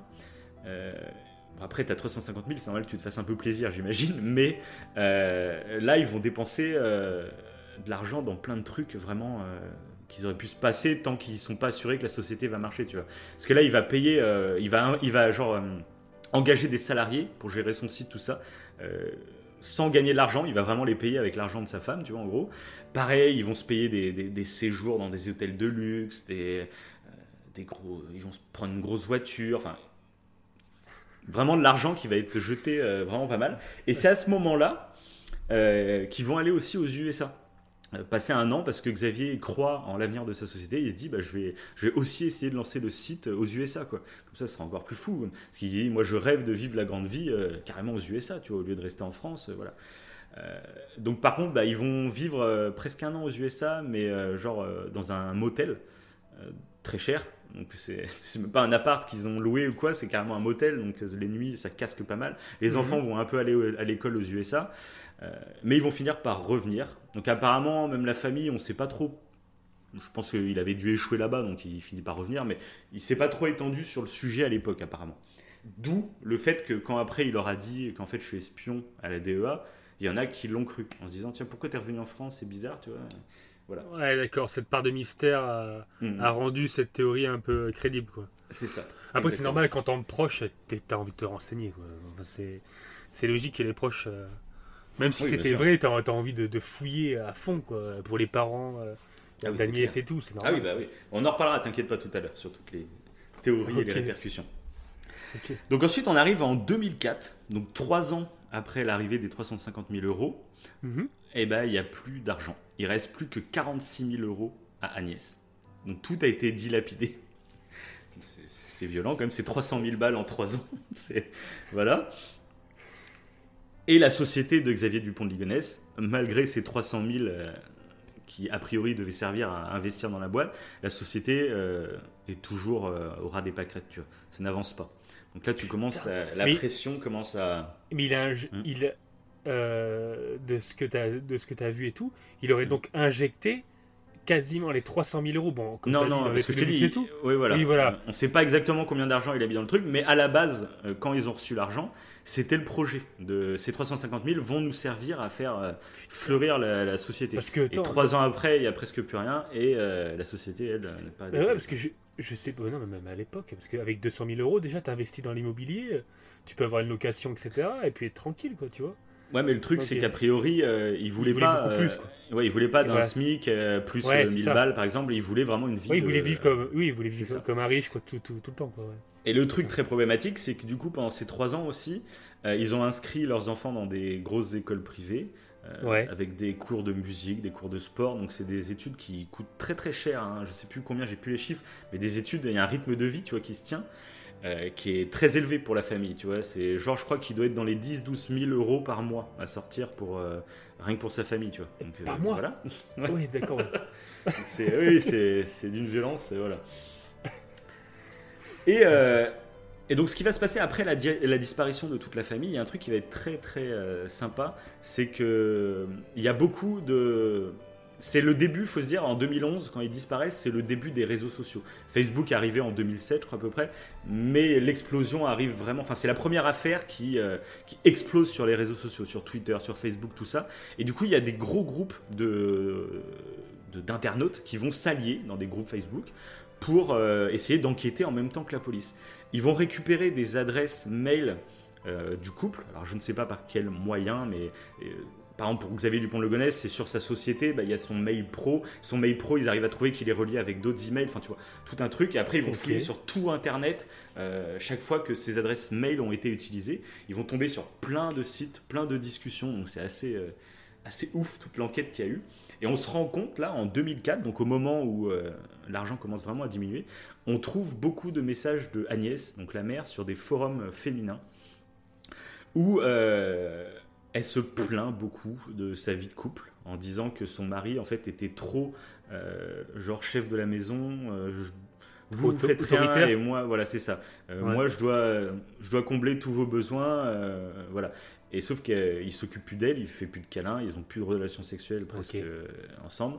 Et du coup, elle dit qu'elle elle veut absolument pas le, le tromper, mais qu'elle commence à avoir du désir pour d'autres hommes. Elle a même eu des discussions par internet avec certains sans que ça aille plus loin, mais voilà, elle sait pas quoi faire. Donc on voit qu'en Elle est 2004, perdue. c'est ça, ça commence à, à être problématique. Ouais. Jusqu'en 2005, donc tout début 2005, euh, il va y avoir une grosse embrouille entre Xavier et Agnès parce que Xavier veut utiliser les 46 000 euros restants d'Agnès pour sa société. Sauf que là, Agnès va dire bah non, stop. Elle en a parlé à des amis. A priori, elle voulait garder euh, un peu d'argent de côté au cas où qu'ils se sépareraient pour elle qu'elle puisse refaire sa vie, tu vois, derrière. Sauf qu'il y a eu des disputes. Xavier, lui, n'a absolument pas compris pourquoi sa femme ne voulait pas lui passer le reste de l'argent, tu vois. C'est parti en gros crash et ils se sont séparés. Voilà, Ok. Euh, séparés officiellement. Et là, ça commence à être un peu euh, flippant, je dirais. Parce que là, Xavier, il a un comportement assez bizarre. Euh, au moment de leur séparation, il va envoyer un courrier à tous leurs amis et tout leur, toute leur famille pour leur expliquer pourquoi ils ont séparé et bien sûr en accusant Agnès d'être une malade mentale pathologique, une égoïste, une, enfin, il a fait culpabiliser à fond. Oh il, commence, il commence à tirer sur le ressort. euh, Écoute, moi j'ai quitté ma vie euh, aux USA pour euh, t'aider à élever euh, Arthur et toi tu me fais ça maintenant? Enfin, tu vois, il appuie sur plein de ressorts assez glauques. Et le truc de partager à toute la famille une lettre pour expliquer donc point A, point B. Et puis à, ouais, à la fin même, il C'est fait très très étrange. Il fait nous donc on- nous avons deux solutions donc soit euh, point A euh, c'est mon idée à moi c'est-à-dire qu'on injecte les 46 000 dans la société parce que j'ai ça ça ça comme projet soit plan B euh, Agnès complètement débile son plan enfin c'est un truc comme ça c'est vraiment Ouais, il n'y a pas de plan C, quoi. Gros argument. C'est trop un argument fallacieux. c'est Tu mets deux plans et genre, il n'y a, y a pas d'autres possibilités. et donc il faut se dire que cette lettre c'est bon c'est même pas une lettre c'est six pages recto verso où il explique euh, voilà tous ses problèmes donc déjà tu fais Ouais, c'est c'est glauque, ouais, déjà. Là, ouais, là, c'est bizarre. C'est assez glauque, quoi. Ensuite, trois mois après, euh, en gros, là, Xavier apparemment va disparaître pendant trois mois. On va pas savoir où il est. Agnès reste dans la maison, mais Xavier lui va se barrer. Et pendant trois mois, on ne sait absolument pas où il est ou ce qu'il fait, euh, voilà. Et au bout de trois mois, il va revenir à la maison. Et il y en a qui pensent que, en fait, au bout de trois mois, il a senti qu'il avait moins d'influence sur Agnès et qu'il allait vraiment la perdre, en fait. Et genre, la séparation, c'était un moyen de la faire céder ses 46 000, tu vois. Et euh, au bout de trois mois, comme il sentait qu'elle devenait distante, il s'est dit non, je vais peut-être euh, perdre l'influence que j'ai sur elle. Donc là, il revient. Et, et, euh, et du coup, là, les- tous les proches, tout ça, ils vont encore recevoir une lettre expliquant que Agnès s'est rendu compte de sa bêtise, Oh qu'ils allaient se remettre ensemble. Et il y avait même un mot de Agnès, et donc elle a écrit elle-même et qu'on sent que Xavier lui a dit d'écrire ça, où elle s'excuse en expliquant à tout le monde euh, euh, qu'elle a eu tort de douter de Xavier. Enfin, et que, parce qu'apparemment, pendant les trois mois, elle a dû bien cracher sur Xavier aussi, j'imagine. Et donc là, elle s'excuse et puis elle explique euh, J'ai totalement menti quand j'ai dit ci, ça, ça. Enfin voilà, Bah, ça Vraiment, fait c'est vraiment assez- gros manipulateur, là. C'est un truc de c'est ça. Ça fait. À ce euh, moment-là, là, en tant que parent, enfin la famille autour, c'est inquiétant quoi, un gars comme ça qui. qui Ouais, c'est clair. Bah, surtout la famille d'Agnès, tu te dis. euh, Et puis en plus, bon, de base, euh, l'argent, les 350 000, c'était pas à toi, quoi. C'était pas à Xavier, quoi. C'était. euh, il a femme. dû, oui, la manipuler, comme je t'ai dit, c'est avec le, Ouais, le ouais, truc du euh, j'ai tout quitté pour t'aider à élever euh, notre fils. Ouais, Et ouais. Il y a ça. euh, Ça, de toute façon, un conseil hein, qu'on donne à tout le monde ne débutez jamais une relation euh, en acceptant que quelqu'un vous aide ou des trucs comme ça. C'est- jamais sain comme relation. Si tu débutes la relation avec quelqu'un qui, qui t'aide à faire quelque chose, ça va forcément ressortir un jour ou l'autre. Mm. C'est jamais sain ce genre de relation. C'est voilà, bref. Ensuite, euh, donc ils vont se remettre ensemble, plus ou moins bien. Pareil, on va retrouver des, des messages sur les forums euh, qui disent que ça va pas super bien, mais bon, ça continue, ça continue. Et là, on va se rendre compte que Xavier donc, va être en galère d'argent, sa société ne va toujours pas décoller. Il va devoir énormément d'argent à, à l'URSSAF, à d'autres sociétés, parce qu'il va faire du coup des crédits à la consommation pour rembourser les prêts à l'URSSAF. Les crédits à la consommation, il va demander à des proches de lui prêter de l'argent pour rembourser ses crédits. Enfin, tout, tout va s'accumuler. En gros, il va avoir de. euh, il utilise, enfin, il, reçoit de l'argent de quelqu'un pour rembourser quelqu'un d'autre, tu vois. Enfin, c'est un service vicieux. Ça tient, c'est au début, ça tient, et puis tu sais qu'au bout d'un moment, ça va finir par s'écrouler. C'est quasiment euh, obligatoire, quoi. Euh, et donc, en 2009, il va retrouver donc une ex-compagne qu'il avait eue quand il était adolescent, une certaine Catherine V. Euh, donc ils vont se revoir et il va se rendre compte que cette Catherine a très très bien réussi dans la vie. Je crois qu'elle est chef d'entreprise, elle gagne bien sa vie. Et euh, genre par exemple, ils vont se taper un week-end, donc, euh, et donc ils trompent Agnès hein, officiellement. Euh, Ah, ils, vont se taper, ils vont se taper un week-end dans, dans le sud de la France, dans un hôtel de luxe où c'est presque 10 000 euros la nuit.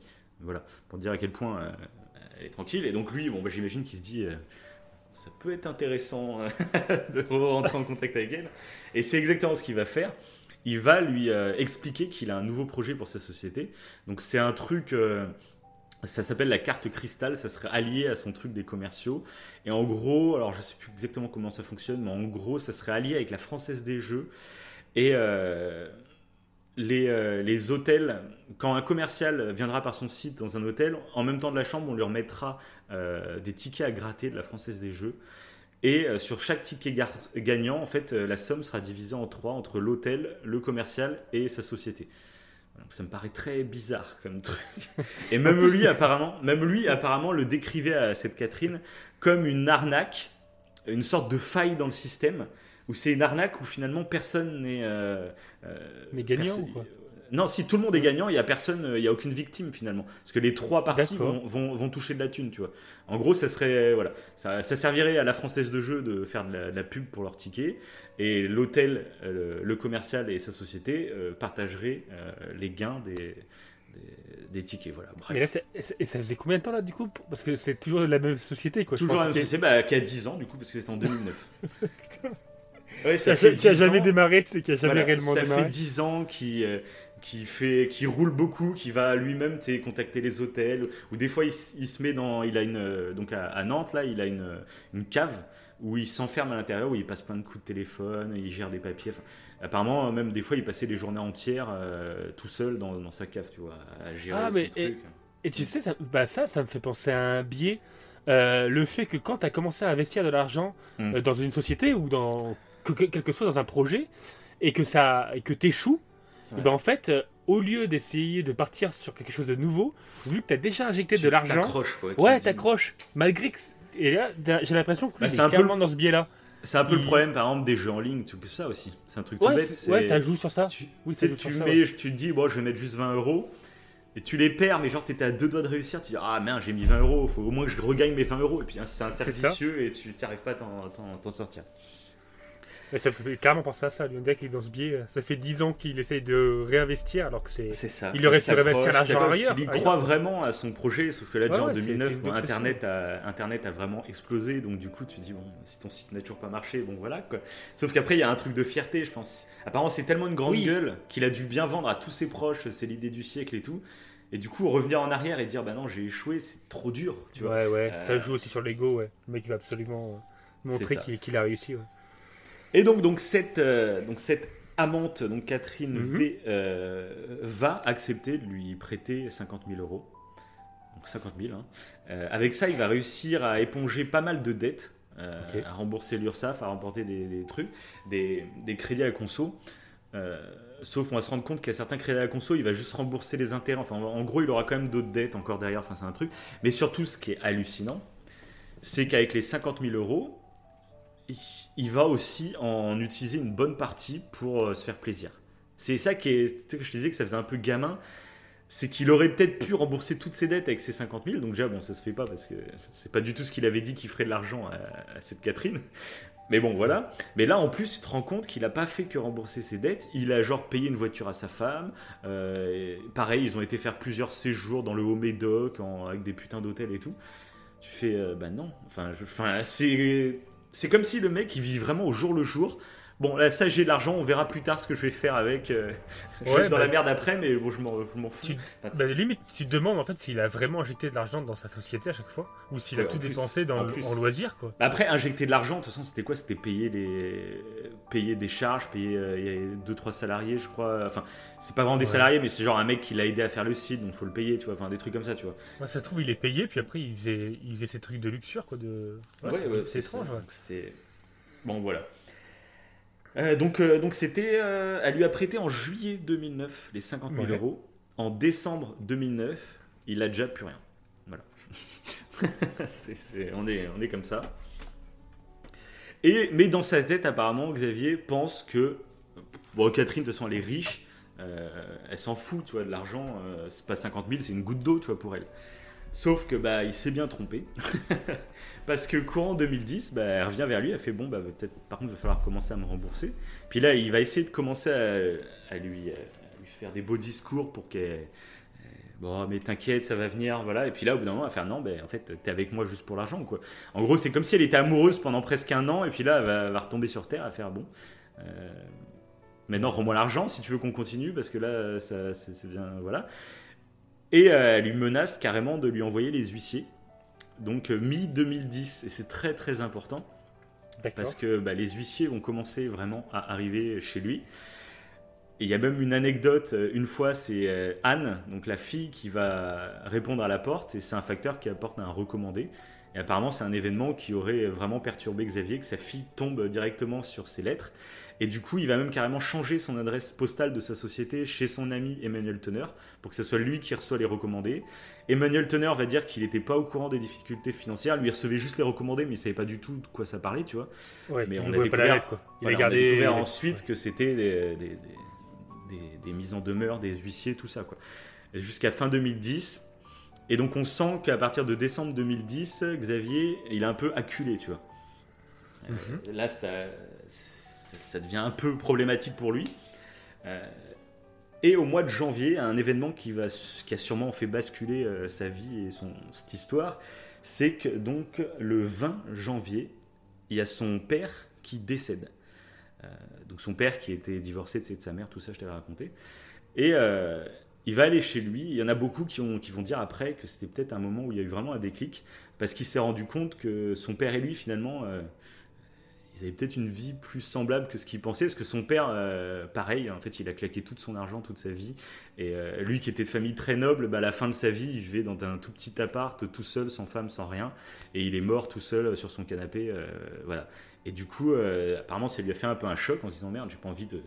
Ça me fasse pareil. En plus, le truc, intér- le truc qui est curieux, c'est que au moment où il a divorcé de, sa... de la mère de Xavier, euh, c'était pour se mettre avec son amante qui s'appelait Catherine aussi. Donc là, il avait vraiment, trop euh, même les noms des femmes étaient les mêmes, tu vois. tu vois, Voilà. Et c'est lors de quand il a vidé euh, l'appart de son père, euh, c'est là qu'il a récupéré les somnifères de son père, qui vont être très importants pour la suite. Je te laisse noter ça sur un coin de, un coin de ta tête. Ok. Mais surtout, il va récupérer le fusil de son père, un 22 long rifle. Voilà. Donc c'est très important. Pourquoi? Parce qu'à partir de ce jour, il va, du coup, avec ce fusil, s'il se dit, bah tiens, je vais aller prendre des cours de, de tir. Il va même y aller avec, euh, genre Emmanuel Teneur, son ami, mais aussi avec ses enfants. Ils vont aller faire des séances de tir. Et on arrive au 12 mars 2011, où là, euh, Xavier Dupont de Ligonnès va acheter des munitions pour chez lui. C'est plus que. il- avant, il avait que le fusil, puis il tirait tu sais, en- dans un milieu Ouais, fermé, un stand. vois, dans Ouais, un ouais, stand ouais. de tir. Là, il, il achète des munitions pour euh, chez lui et un silencieux. Euh, donc euh, le vendeur s'en rappelle et le euh, vendeur se rappelle que Xavier avait dit ouais n'y a pas moyen d'avoir un silencieux j'aimerais bien m'entraîner un peu dans mon jardin. Puis le, mec avait dit ah, non non par contre c'est interdit hein, c'est que en stand de tir. Après bah là si vous voulez essayer on vend quand même des silencieux hein, donc vous pouvez essayer voir ici parce que on a des casques pour couvrir le bruit mais peut-être que ça fait encore un peu trop de bruit et là Xavier bah, va acheter le silencieux. Donc le 12 mars 2011 donc c'est un peu moins d'un mois avant la tuerie Mais t'as pas. Et, euh, mais c'est légal d'avoir. euh, Ouais, c'est légal d'avoir une arme si tu vas. euh, Tu vas tirer dans un stand, non? Ouais, voilà, et puis je pense qu'il faut un permis quand même. Je sais pas exactement. euh, Ouais, je sais pas non plus. a ouais. fait tout Ouais, je démarre. Après, ça se trouve, est-ce qu'il avait vraiment déclaré ce Valendoron Parce qu'il l'a trouvé chez son père, parce qu'il a même pas déclaré hein, le, le fusil. Oui, en plus, ouais. Parce qu'acheter un silencieux, ça me paraît complètement dingue. C'est clair. Bref, le... on arrive directement au 1er avril. Donc là, on va retrouver des mouvements bancaires. Donc c'est euh, trois jours avant la tuerie. Voilà. On va retrouver euh, des, des mouvements bancaires euh, dans un Castorama à Nantes, où il va acheter du ciment, des gravats, de la chaux, une bêche, voilà, même des sacs poubelles et du, du scotch, enfin tout, voilà. Et donc trois jours avant. Ensuite, donc le 3 avril, donc là on va arriver, ça y est, au moment des, des, des- des faits. Est-ce que tu as envie que je revienne en détail ou que je passe tous les événements? Non, je pense qu'on va revenir vraiment en détail, ça va être assez cool, je pense. Donc Ouais, on arrive ouais, le carrément, 3, donc le 3 avril. Donc euh, toute la famille passe le week-end sur Nantes, mais à la fin de la journée, euh, il y a donc c'est Thomas, donc celui qui a 18 ans, donc le deuxième Ouais. euh, va retourner, ce qu'il est en études à Angers. Donc lui, il va retourner dans son logement étudiant à Angers. Et le reste de la famille euh, va aller faire une petite soirée cinéma-resto. Donc là, c'est assez bluffant euh, grâce au magazine Society. C'est assez perturbant parce qu'en fait, euh, grâce au téléphone, c'est impressionnant de voir comment on quadrille une soirée. Alors je vous invite tous à aller lire un- tout le dossier sur le magazine Society parce que là je vais pas tout vous raconter en détail, c'est beaucoup trop long. Mais il y a vraiment toute la soirée euh, les lieux auxquels ils étaient grâce au bornage de leur téléphone en direct, les, euh, les messages qui s'envoyaient en direct avec le contenu des messages. Enfin il y a tout quoi. Euh, c'est Ouais, impressionnant de voir à quel savoir. point. Ah oui, tu sais tout. hein. Tu sais à qui ils envoyaient des messages, à quelle heure exactement, qu'est-ce qu'ils envoyaient comme contenu. Enfin, c'est c'est assez impressionnant. Et donc, ils vont au cinéma pour voir Rango. Donc, c'est un film en image de synthèse avec un caméléon Ah. au Far West, apparemment. Je sais pas si tu vois. Oui, je, vois ce oui, que je vois c'est. ce que c'est. ouais. Et donc, du coup, voilà, un film familial. euh, et puis, Xavier Dupont-Ligonnès est très passionné par les USA, par la country. Donc, là, un truc un peu western, je pense que ça, ça, ça plaisait un peu à tout le monde. Ensuite, ils vont au resto, le Charolais Grill à Saint-Herblain. Donc, c'est une petite ville qui est collée à Nantes. Et, euh, et donc là, je vais vous lire quand même quelques, quelques petits messages pour vous, vous rendre compte un peu du, à quel point on peut voir euh, tout ce qu'on écrit. Enfin, c'est assez impressionnant. Ensuite, une fois qu'ils rentrent donc à la maison, donc je vais vous dire à, à quel moment euh, leurs téléphones se sont éteints, enfin à quel moment ils se sont endormis en gros. Euh, leur dernier message. Donc Agnès, la mère, on voit qu'elle est dans son lit, donc à, l'étage, dans sa chambre. Elle parle avec une amie, donc c'est une amie qui vont faire des recherches qu'elle a retrouvée récemment. Une amie qu'elle avait perdue de vue, puis ça fait pas très longtemps qu'ils se reparlent. Donc elle a envoyé euh, plus d'une cinquantaine de, messages avec elle euh, avant d'aller se coucher. Et elle a arrêté de communiquer à 23h40. Donc Arthur, donc c'est l'aîné qui a 20 ans, lui, on va découvrir qu'il parle à deux filles. Donc il parle à sa copine actuelle, mais il parle aussi à une amante avec qui il a eu une relation euh, avant, euh, la semaine juste avant les- la tuerie. Donc il a trompé sa copine euh, la semaine avant. Euh, voilà. Donc on le découvre et lui, on va dire qu'il s'endort à 23h08.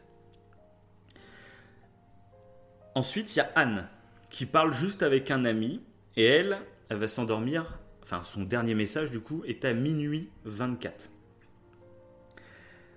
Ensuite, un truc très très troublant, à 22h37, donc on estime que c'est à peu près à l'heure qu'ils sont rentrés du restaurant du coup, parce que Xavier euh, va envoyer un message à sa sœur, qui va pas lui répondre, parce que sa sœur devait être occupée à je ne sais quoi, et donc quelques minutes après, il va l'appeler, il va tomber sur la messagerie, et il va laisser un message audio. Donc je vais vous faire écouter ce message audio, c'est assez perturbant parce que bah, on se dit que c'est quelques heures avant la tuerie, et on va l'entendre lui, dans quel état il est, qu'est-ce qu'il dit. Donc je vous laisse écouter cet audio. Euh, on était à Pinoche en famille et au restaurant ensuite euh, dimanche soir et on rentre juste. Donc euh, bah, je t'ai envoyé un petit truc pour te demander si c'était trop tard pour le téléphone et puis là je vois que t'es sur ton répondeur. Voilà, bah, je t'embrasse. Euh, si c'est pas trop tard, tu me redis, tu m'envoies un petit SMS et tout. Euh, là je vais coucher les enfants et dire bonsoir à tout le monde. À tout de suite, peut-être. Donc voilà, on se rend compte, euh, bah, il paraît totalement détendu. c'est assez impressionnant. Et euh, t'as entendu? Ouais, ouais, ouais. T'es là, Non, oui, mais t'es là. Je t'entendais plus parler. Oui. non, mais c'est euh, c'est déconcertant parce que du coup, euh, si Bah, il le, est à le mec est tota- totalement naturel. euh, c'est ça. Et puis t'as vu en plus, c'est qui dit. Tu pourrais croire que c'est pas lui le meurtrier, quoi, en fait. Oui, quasiment. Tellement, tu vois, c'est ça. C'est. Bah, tu vas voir plus tard que sa sœur, du coup, euh, elle n'y croit pas que c'est le meurtrier, mais je te, on en verra. D'accord. Ouais, parce Et, que euh, moi, là, de, de tout ce que tu as dit déjà, Ouais. pour moi, c'est clairement lui le meurtrier avec cette histoire de fusil. Pas Oui. l'histoire du ciment et tout, parce que tu peux te dire que c'est- il s'est passé autre chose, je sais pas. Bon, trois jours avant, c'est quand même très. jours ouais, avant. ouais, mais genre c'est quelqu'un d'autre, tu vois. Lui, il a eu le temps Oui, de fuir. Oui, et remarque, il- ouais. des, tu vois, c'est des étrangers qui, euh, alors pas des étrangers, euh, euh, des étrangers de la, de la Des étrangers, hein. n'est-ce pas? Ouais, voilà, pas le truc trop raciste, tu sais. Et euh, mais du coup, tu vois, tu te dis, c'est peut-être pas lui, tu vois, il aurait pu fuir, etc. Mais là, le fait qu'il achète le fusil, silencieux et tout, pour moi, là, dans l'état actuel des choses, je dirais que c'est c'est lui qui est clairement le tueur. Mais bon, après, on va voir. Oui. On va voir ce qui se passe. Et donc, euh, donc il laisse donc ce message, et puis en plus, t'as vu, il dit euh, Bon, bah, je vais coucher les enfants euh, naturellement, tu vois. Quand tu sais Ouais. que. Voilà, parce que ce qu'on va apprendre par la suite, c'est que du coup, il a drogué. On a retrouvé du, donc les somnifères, les fameux somnifères qu'il a récupérés chez son père. C'est la même marque. hein, ça ça doit être vraiment, ça doit vraiment être les somnifères de son père qu'il a récupérés. Il les a bien chargés. Et il a endormi, euh, il a endormi les enfants. La mère, on va pas retrouver de drogue avec elle. Donc c'est assez intéressant. Et donc en gros, tu vois, tout le monde s'endort. euh, genre Anne, c'est la dernière qui s'endort, à, on va dire, à minuit 24. Et là, donc c'est assez perturbant. Parce que là, sur un ordinateur de la famille, on ne sait pas du coup qui utilisait l'ordinateur, mais on va voir des recherches internet sur des forums catholiques, avec par exemple en, en- en mots-clés sur euh, Google, euh, communion, péché mortel. Et tout ça à 2h01 du Ok. matin. Voilà. Donc c'est assez perturbant qu'il y a quelqu'un, on- donc on, est, on pense que c'est Xavier du coup, mais c'est assez flippant de se dire il y a une recherche Google qui a été lancée de leur connexion internet sur euh, ce genre de sujet très catholique, sur euh, voilà. Ok. C'est assez voilà. Ouais, c'est perturbant. Ouais. Ouais, c'est Ensuite, ce qu'on sait- il vient de tuer les personnes et il C'est- essaie de, de- de se. Bah, on pense, on que du coup la tuerie aurait lieu même après deux heures. Parce qu'en fait, on va. Donc, Anne, Agnès, la mère, avait besoin, elle faisait des apnées du sommeil. Et donc, elle avait besoin d'un appareil pour dormir la nuit. Mhm. Et cet appareil, c'est c'est un des premiers trucs en plus que les, les policiers vont trouver quand ils vont visiter la maison. C'est que l'appareil est éteint. Et il s'est arrêté à 3h27 du matin. À 3h du D'accord. 27, le truc s'est arrêté. Donc déjà, c'était un truc qui avait fait douter les policiers au moment de la découverte de la maison. C'est qu'ils se disent, quelqu'un qui part, même exfiltré ou qui part en vacances, ne laisse pas son appareil respiratoire. C'est pas un truc que... Bon, je le mets une fois de temps en temps, cet appareil. Non, c'est un truc que les gens ont Ouais, de, un truc de ça survie, pour ouais. dormir. Voilà. Toutes les nuits, euh, peut-être pas de survie non plus, mais au moins pour avoir de- un sommeil confortable, ils sont obligés de l'avoir, tu vois. Donc, euh, donc ils comprennent pas pourquoi c'est laissé. Ils voient que c'est arrêté donc euh, la nuit du, du 3 au 4 avril à 3h27 du matin. Donc on estime, parce que la mère, elle, il n'y a pas eu de somnifère qui a été retrouvé, donc euh, les policiers estiment que c'est elle qui s'est fait tuer en première. Ensuite, euh, bah, tous les enfants euh, ont été assassinés. Donc je crois que c'est ouais, Anne, Anne et Anne et Arthur qui ont été donc Anne, Arthur et la mère ont été tués de deux balles dans la tête. voilà, sûrement en train de dormir. Il y a juste du coup Benoît, donc le petit de 13 ans, qui lui a aussi deux balles dans le torse. Donc les policiers estiment que peut-être qu'il n'était pas totalement endormi et qu'il a dû se redresser quand son père est rentré dans la chambre. Donc imagine la vision Oh d'horreur. là. Tu ouvres les yeux, t'es à moitié drogué avec les somnifères et tu vois ton père avec un fusil. Il lui a tiré deux balles dans le torse et deux autres balles dans la tête pour, le- pour s'assurer voilà, du truc.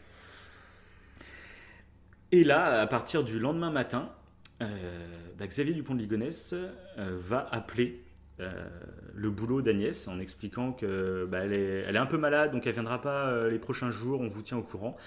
Euh, pareil pour les enfants, il va appeler. Non, bah, en fait, il y en a un qui est tombé en scooter, l'autre ils sont malades. Il va se trouver des excuses pendant quelques jours pour dire que les enfants ne vont pas à l'école et vont pas. Agnès va pas au boulot.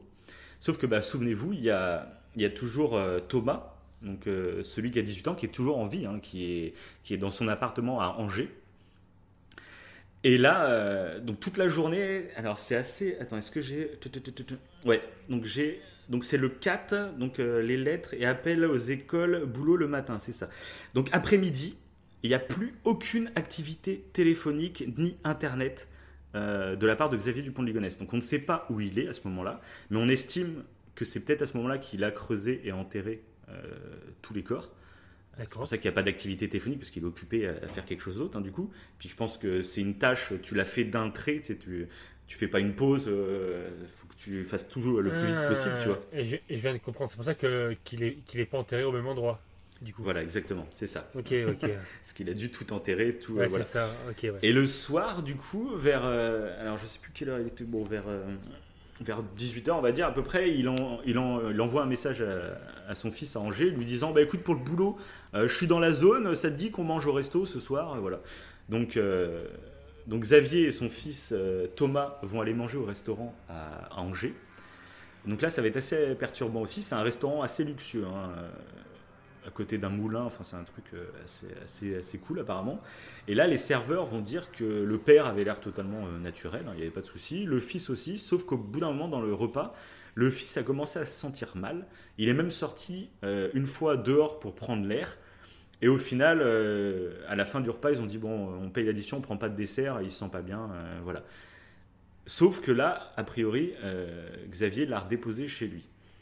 Ce qui est intéressant, c'est que le lendemain, quand il va se réveiller, le fils, il va avoir une sorte de gros trou noir de sa soirée de la veille. Il se souvenait même plus qu'il avait mangé avec son père, pour dire. Et, euh, et donc, il va en- donc ça, c'est une amie qui va déclarer ça après au policier, hein, qu'il savait plus ce qu'il avait fait la veille. Il, il m'a même demandé est-ce qu'on a fait une grosse soirée hier? Est-ce que j'ai un vieux bla- blackout quoi. et, et elle lui a dit non, non, t'as juste mangé avec ton père, c'est tout. Il y avait du GHB dans le verre. quoi. C'est- chelou. Bah, je pense que ouais. je- Alors est-ce que la, la fille- après ce que je me suis demandé, c'est la fille qui a témoigné, donc est-ce qu'elle a pas un peu euh, Ah, le oui. truc à sa sauce J'en sais rien. Mais bref. ouais. Mais bon, vu comme il est parti du restaurant, je pense qu'il a quand même essayé de le droguer. Et ce que les policiers pensent, c'est que les somnifères n'ont pas fait totalement effet et que Arthur se serait réveillé sur le chemin, euh, sur la route, quoi.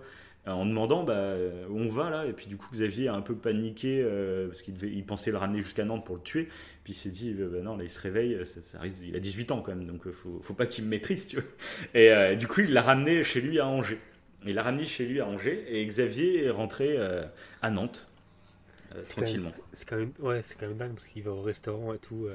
Ouais. Il n'y a, aucune culpabilité, t'as l'impression dans ce. C'est c'est- c'est très étrange, quoi.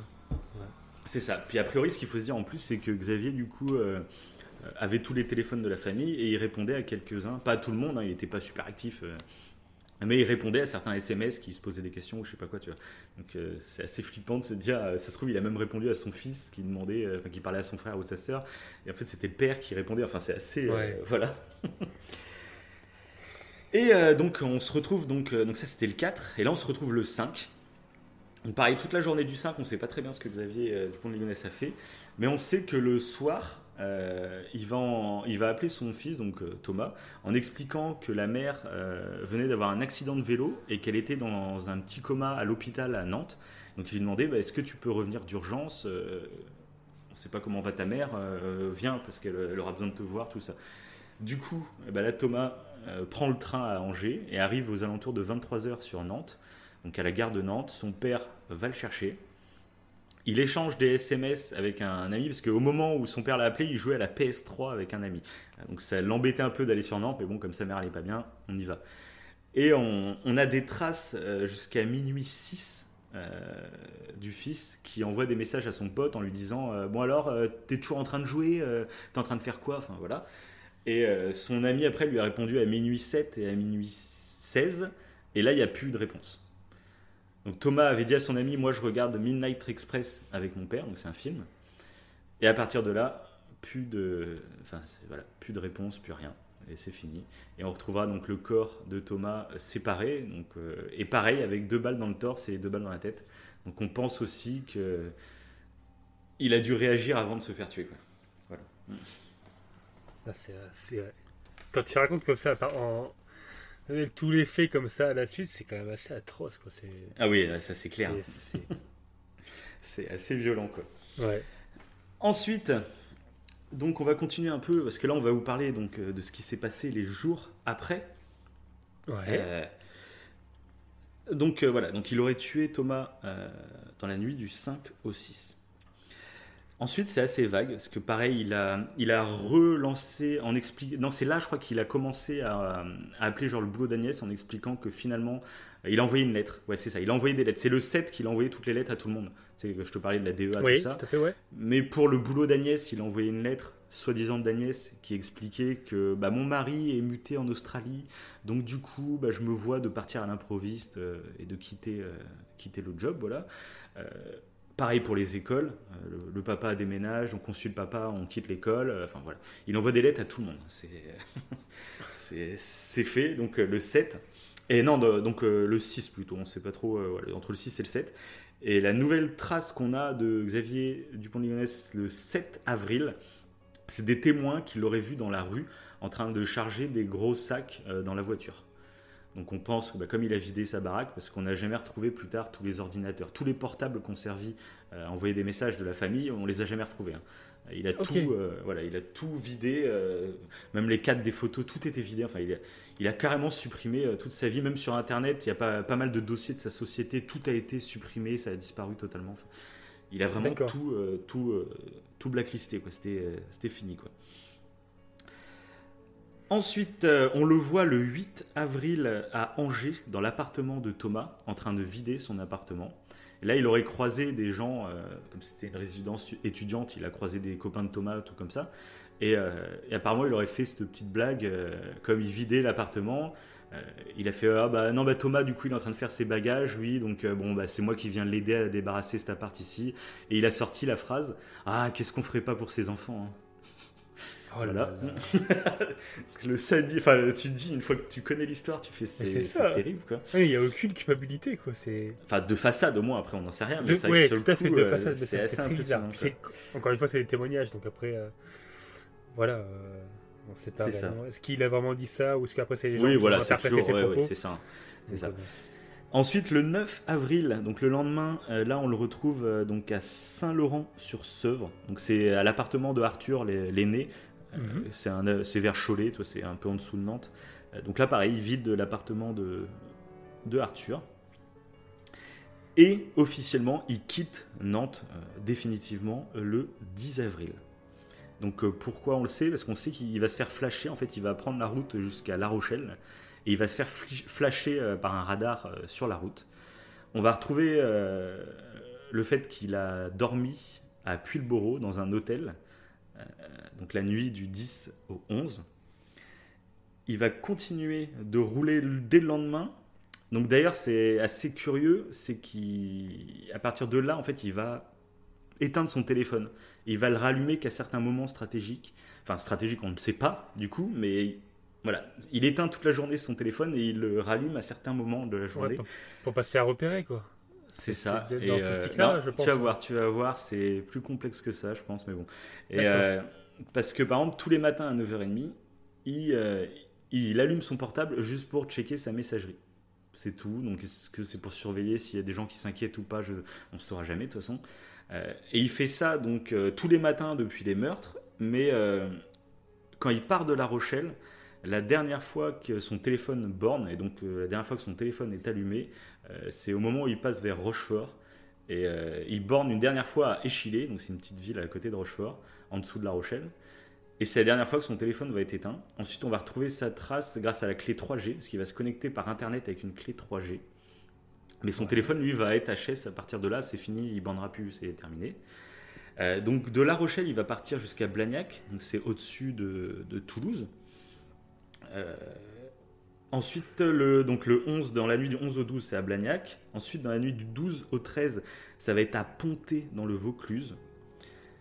Donc a priori, là, en plus, il aurait pris un, un bon rest- un bel hôtel bien luxueux. Il y a pas mal de témoignages à l'époque euh, de la gérante de l'hôtel qui, a priori, elle, elle trouvait tout à fait normal. Il avait bu une grosse bouteille de vin le soir. Il était très souriant, très blagueur. Il avait même essayé de la draguer, apparemment. Donc, voilà, Ouais. voilà. Ensuite, le, dans la nuit du 13 au 14, euh, il va louer un hôtel à la Seine-sur-Mer, donc dans le Var. Et finalement, le 14 avril, à Roquebrune-sur-Agence, dans l'hôtel Formule 1 que je vous parlais tout à l'heure. Il va dormir cette nuit-là pour disparaître définitivement à 16h10 le lendemain, le 15 avril, à pied du parking de cet hôtel. Voilà. Ok. Toujours en cavale, quoi. Mais c'est ça qui faisait, c'est ça qui faisait le buzz en fait à l'époque. Je me, c'est qu'il était en cavale, donc tout le monde le Ah oui, en direct, ouais, c'est ça. ouais, C'est, tu te dis, il est en liberté quelque part, c'est, c'est assez dingue. c'est ça, ouais. Et donc on voit qu'avec sa clé 4G, il s'est surtout connecté sur des sites catholiques. Apparemment, il était euh, donc il y a des témoignages du, du- des modérateurs du site parce qu'apparemment il aurait insulté certaines personnes. Donc en cavale, hein. il insulte certaines personnes. Il a dû être viré à un moment du, du site. Il est Ouais. revenu sous un autre pseudo euh, pour poser des questions. Enfin, c'est- assez mystérieux tout ce qu'il a fait sur site troll. catho. C'est, ouais, c'est ça, qui vient de faire un meurtre et il joue le, tr- il, il fait le troll sur internet. Mais tu vois, ça c'est un truc que je, que je connaissais pas du tout cette partie-là euh, euh, Ouais. de lui, bah, son côté catholique et qui semble un peu un peu étrange. On dirait que c'est c'est ouais, c'est- il a un peu revisité la religion quoi, à sa, sa sauce quoi. C'est c'est très bizarre. Enfin, je, c'est je suis curieux que tu me dises euh, la suite. Euh, bah justement, la suite. Donc euh, là, donc, comme je t'ai dit, ça s'arrête là. Tu vois, on l'a suivi. Tout Ouais. ce que je t'ai dit, c'est le fruit de l'enquête. D'accord. C'est tout ce qu'on sait, tout ce qui est à peu près factuel, on va dire, avec des, des relevés téléphoniques, on, on l'a Oui, borné, oui. tout ça. Et là, bah, justement, c'est très bien que tu commences à parler du côté euh, catholique, parce que c'est un truc qui va être révélé plus tard, hein, par la suite.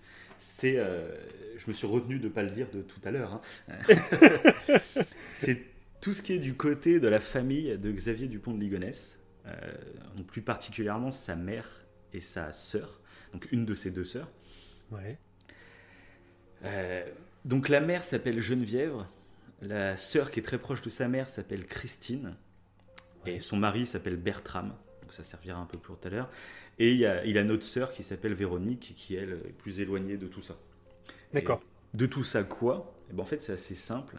Depuis que Xavier est né, hein, euh, sa mère est un peu, c'est un peu une mystique, c'est un peu une, euh, bon clairement ouais, elle, est- elle se prend un peu pour une sorte de, de messagère de Dieu.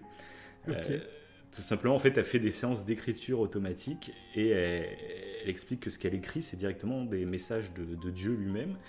Euh, elle est souvent en consultation avec euh, la Vierge Marie aussi. Et euh, ça tourne beaucoup autour de l'Apocalypse. Donc elle monte un groupe de paroles dans un, dans un truc catholique.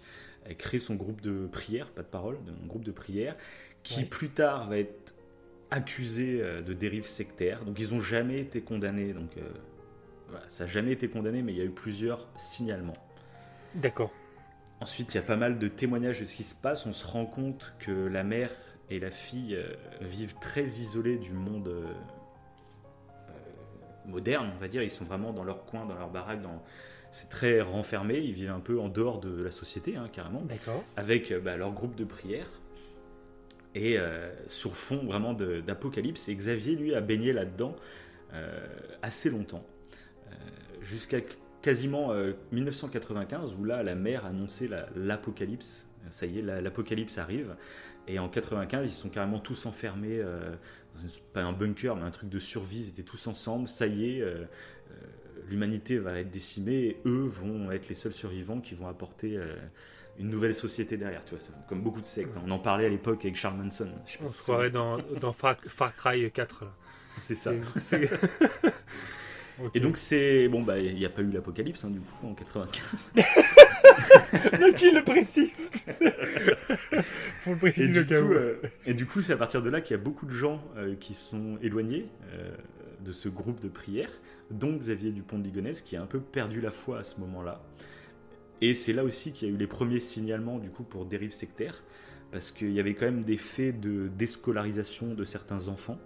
Il y avait des gens qui ont témoigné du fait que bah, Geneviève les forçait à rompre avec leurs amis ou leurs familles qui étaient sceptiques euh, vis-à-vis Oui, de ce mouvement de voilà c'est très très vraiment D'accord, ouais, justement, j'attendais, j'allais te demander, euh, je voulais savoir justement si tu avais les accusations précises. euh, Et là, oui, effectivement.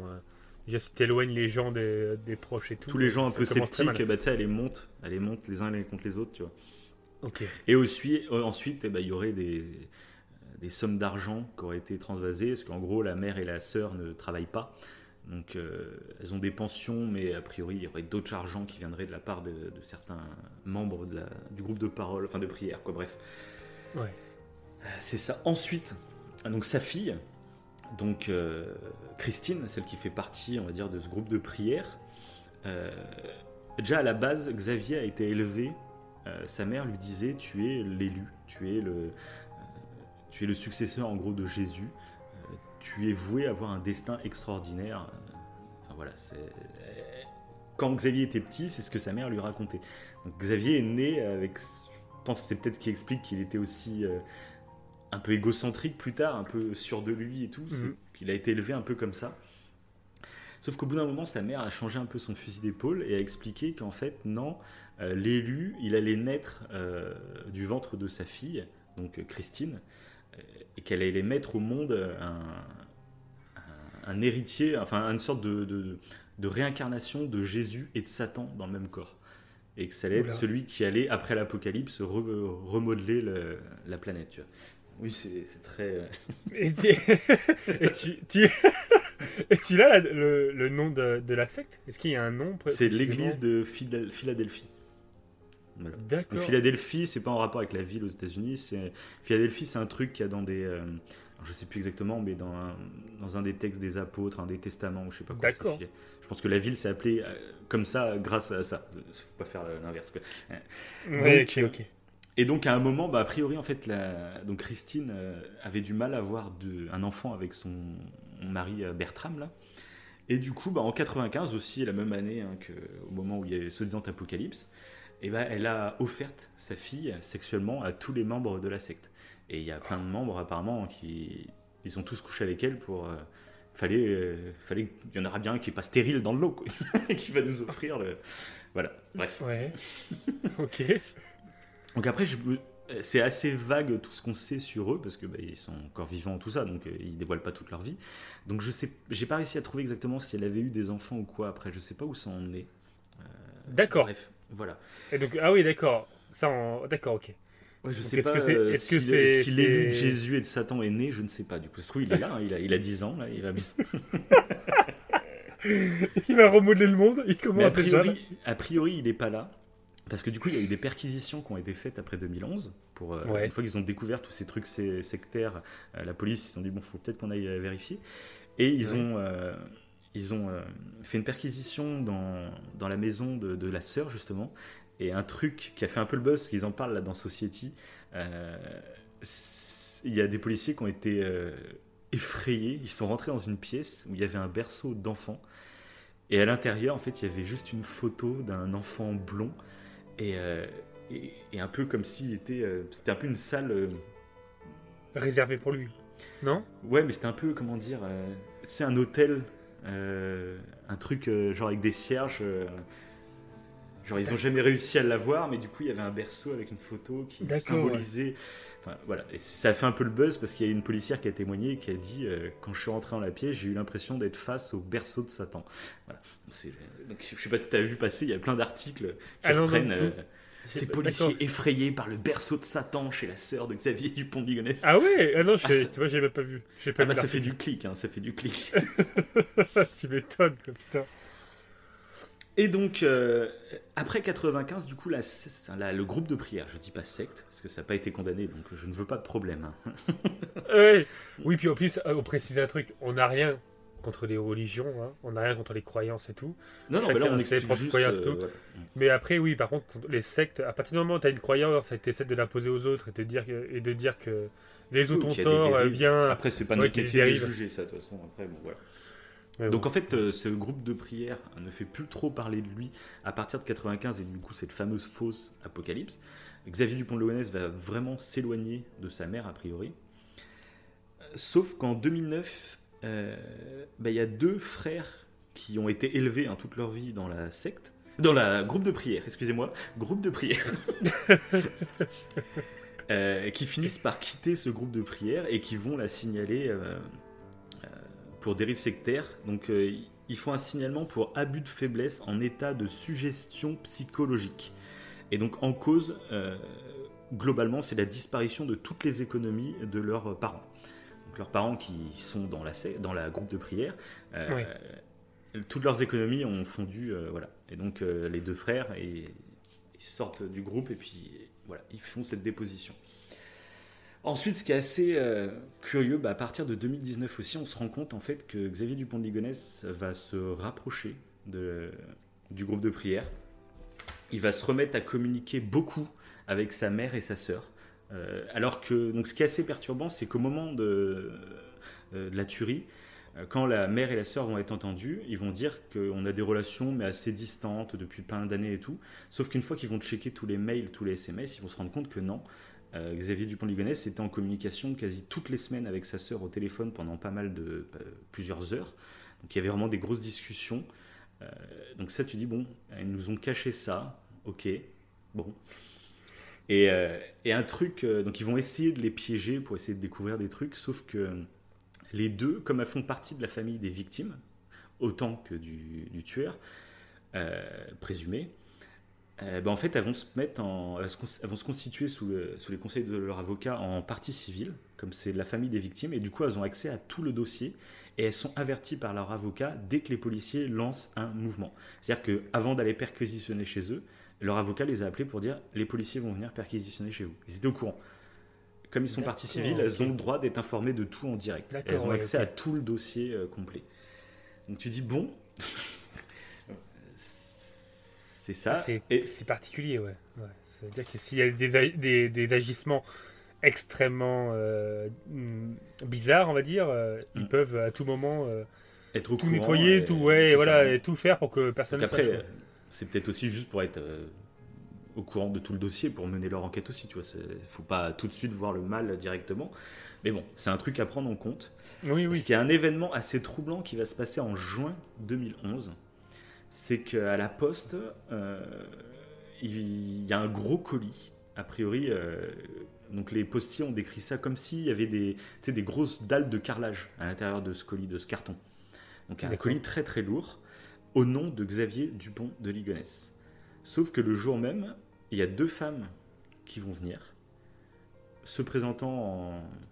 Genre, on fait procuration, c'est nous qui récupérons le truc.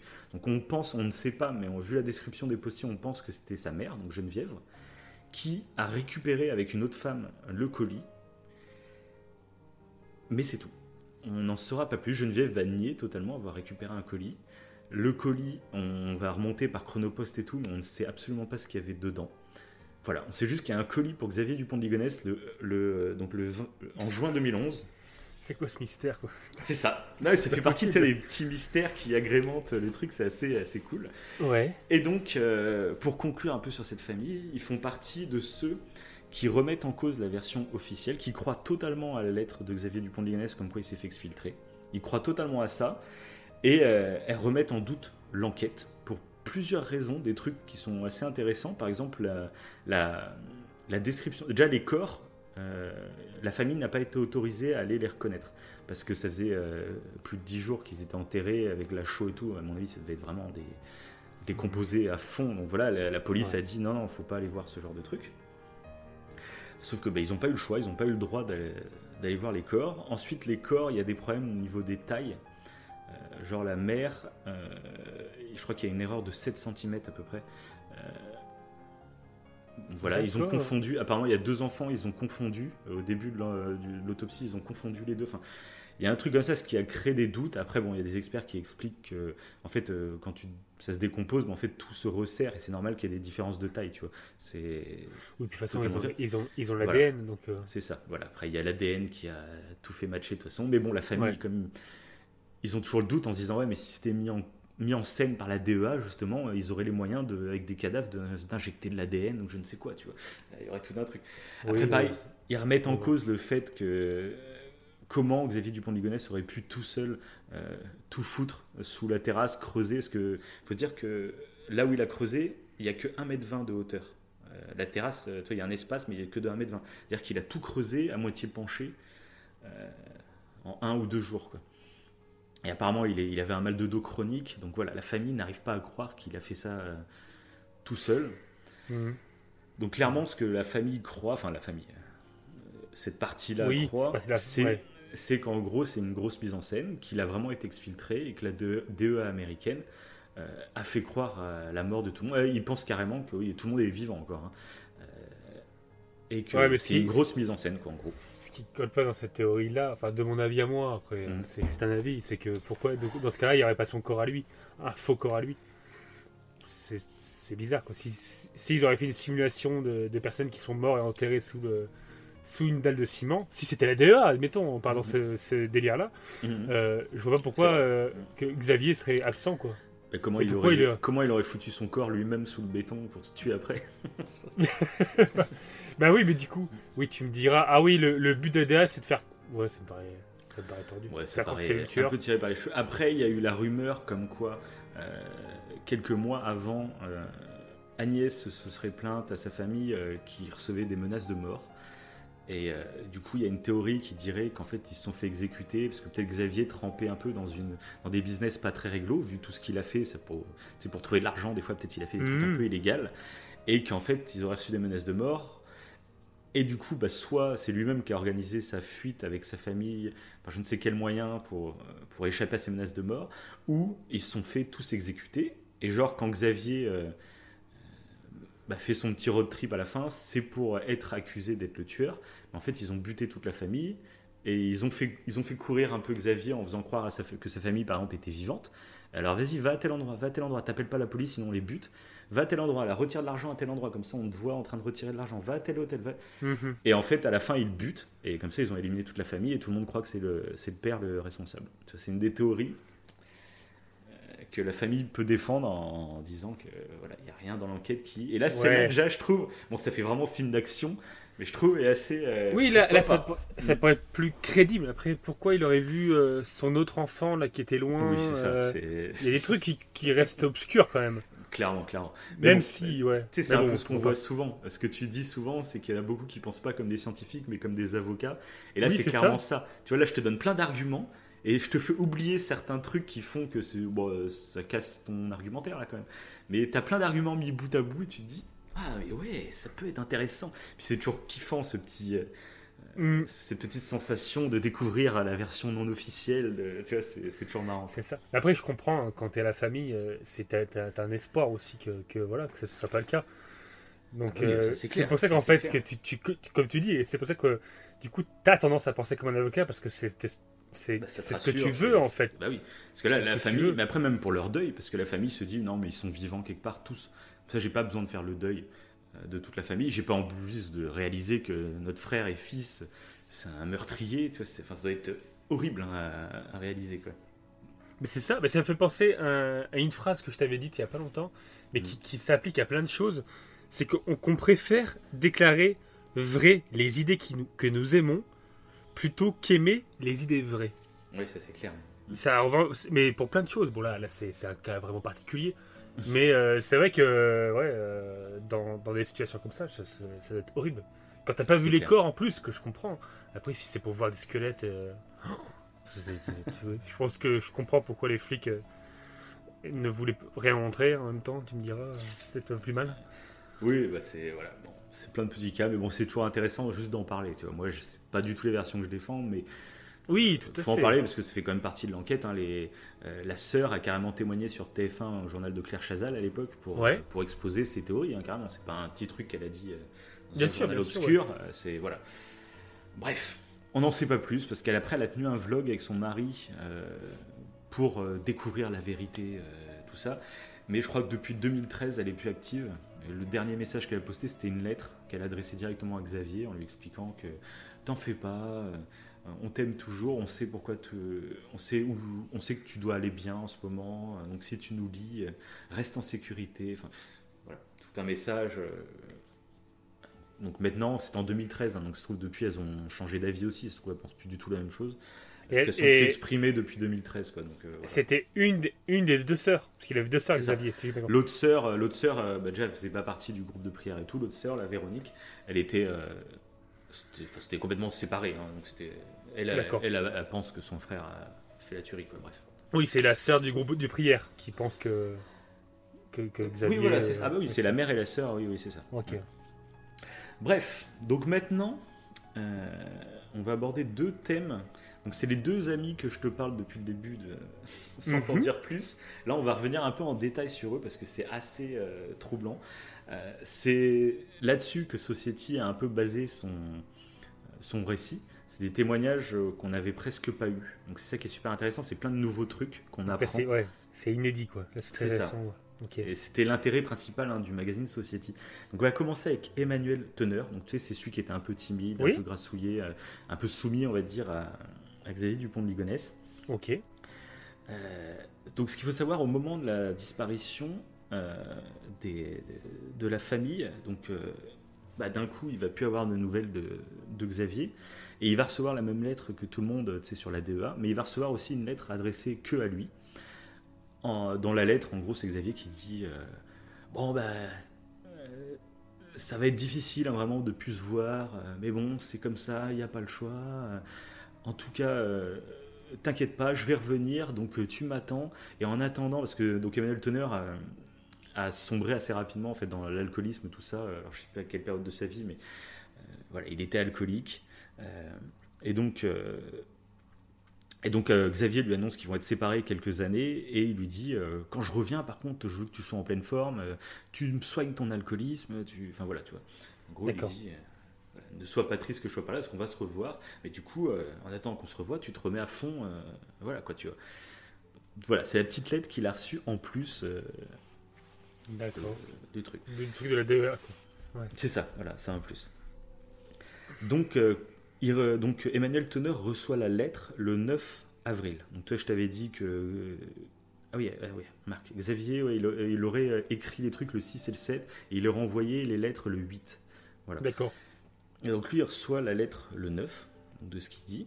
Et dans la lettre aussi, où il y avait que pour lui, euh, Xavier disait euh, Écoute, si tu as envie d'aller checker un peu la maison pour récupérer des affaires ou quoi, comme d'habitude, j'ai mis les clés euh, dans le boîtier EDF qui est juste devant la maison. Euh, Hésite pas à y aller. Donc Emmanuel Teneur reçoit cette lettre le 9. Donc du coup, il se dit Tiens, c'est bizarre, pourquoi il m'appelle pas? Pourquoi il m'envoie une lettre? Quoi, C'est bizarre. Et donc il décide d'aller dans la maison. Le 9 avril. D'accord. Est-ce qu'il n'y avait pas quelque chose qui te fait tiquer? Si Ben, t'as le bien suivi. Mais c'était juste avant les. Non. Les- Le, le 9 avril, en fait, Xavier Dupont de Ligonnès a quitté son domicile le 10 avril. Donc le 9 avril, Xavier était Ah, ils sont tous les. Ah oui, bah oui. Donc on n'en sait rien. Xavier, non, ce que Emmanuel Teneur a déclaré, c'est qu'il a été à la maison, qu'il a été regardé sous le boîtier euh, EDF, mais qu'il n'y avait pas la clé. Du coup, il a attendu un peu, mais il est reparti. Parce qu'il n'y avait personne, il avait beau frapper, il n'y avait personne. Il a dit, bon, c'est bizarre. Et du coup, il est revenu le lendemain, euh, à 17h. Et cette fois, il s'est dit, je vais y aller avec un autre ami, on va y aller à deux. Et quand ils sont arrivés à 17h, bah là, les clés étaient dans le boîtier EDF. Normal, parce que Xavier Dupont, du coup, était parti le matin euh, de Nantes. Donc là, ils sont rentrés dans la maison, ils ont visité, ils se sont même servis un- une bouteille de vin qu'il y avait dans le frigo. D'accord. Et il y a même euh, l'ami de Emmanuel Teneur qui a été fumer une clope sur la terrasse. Voilà, ça fait. Alors qu'il y avait tout le monde en terre en dessous, ça fait vraiment. euh, Ah ouais, c'est glauque. C'est ça, c'est très très glauque.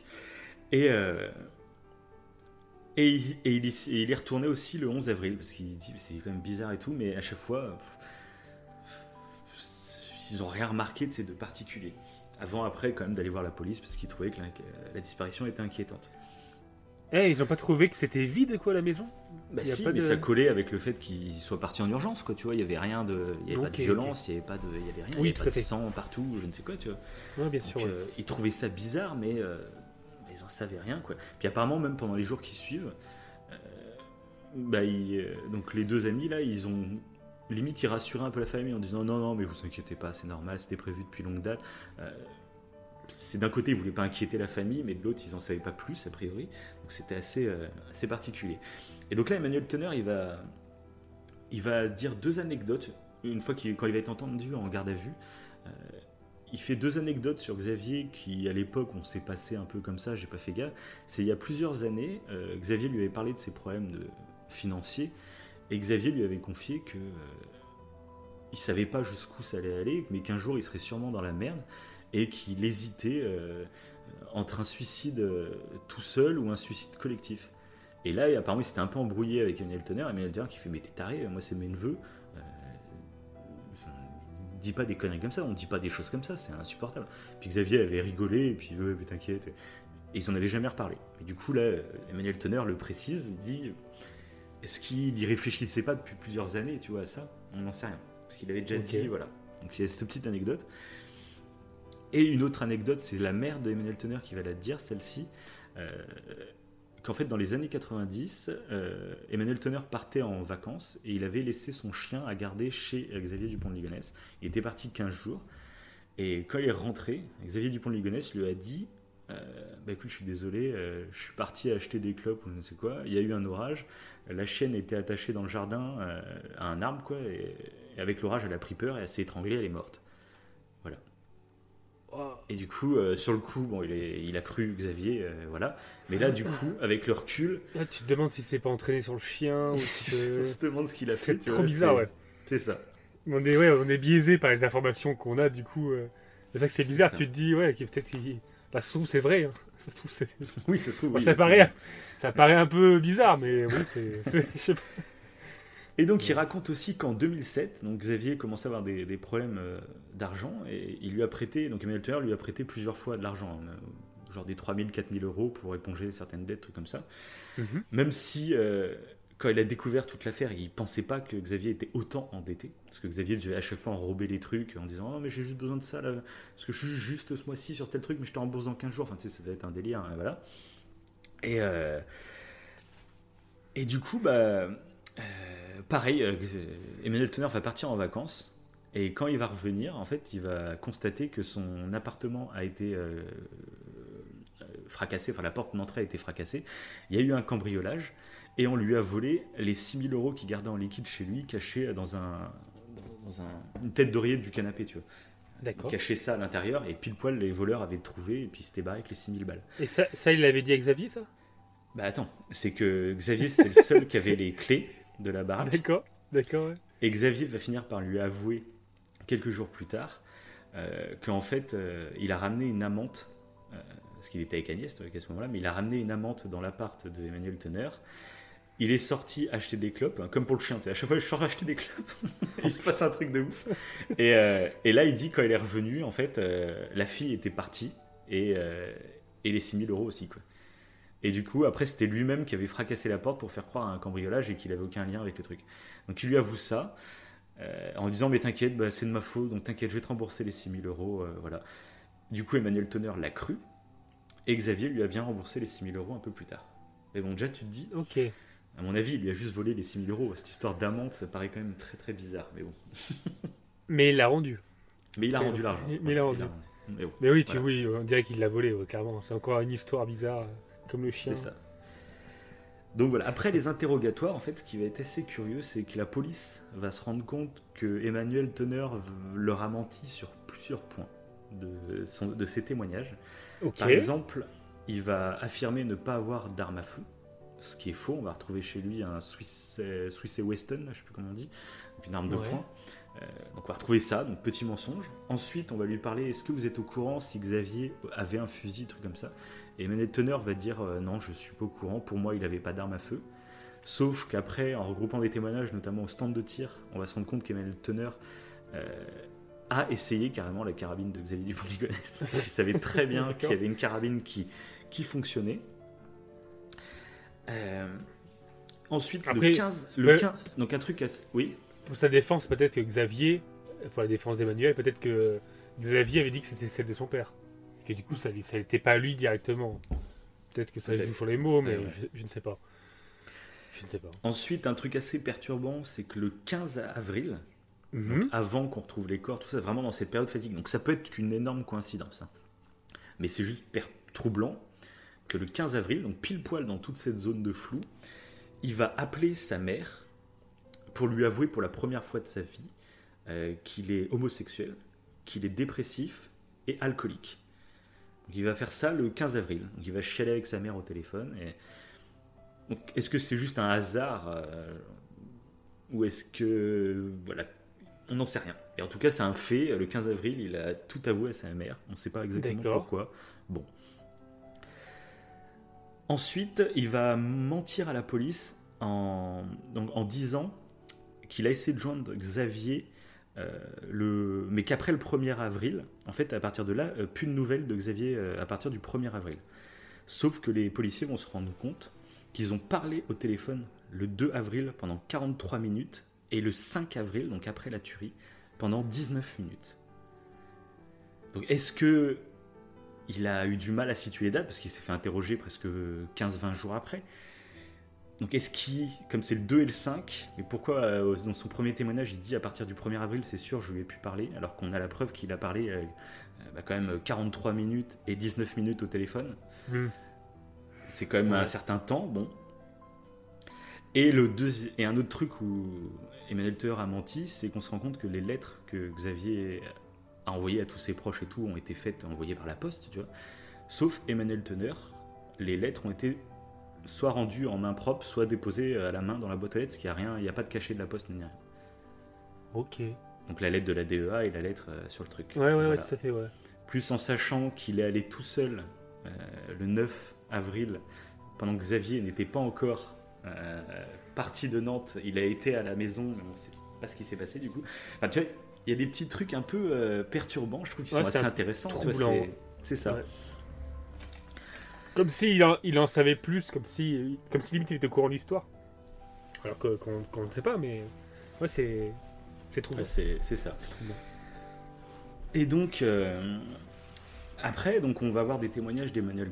On a des journalistes qui vont lui demander euh, qu'est-ce que vous pensez, euh, ce qui s'est passé et tout.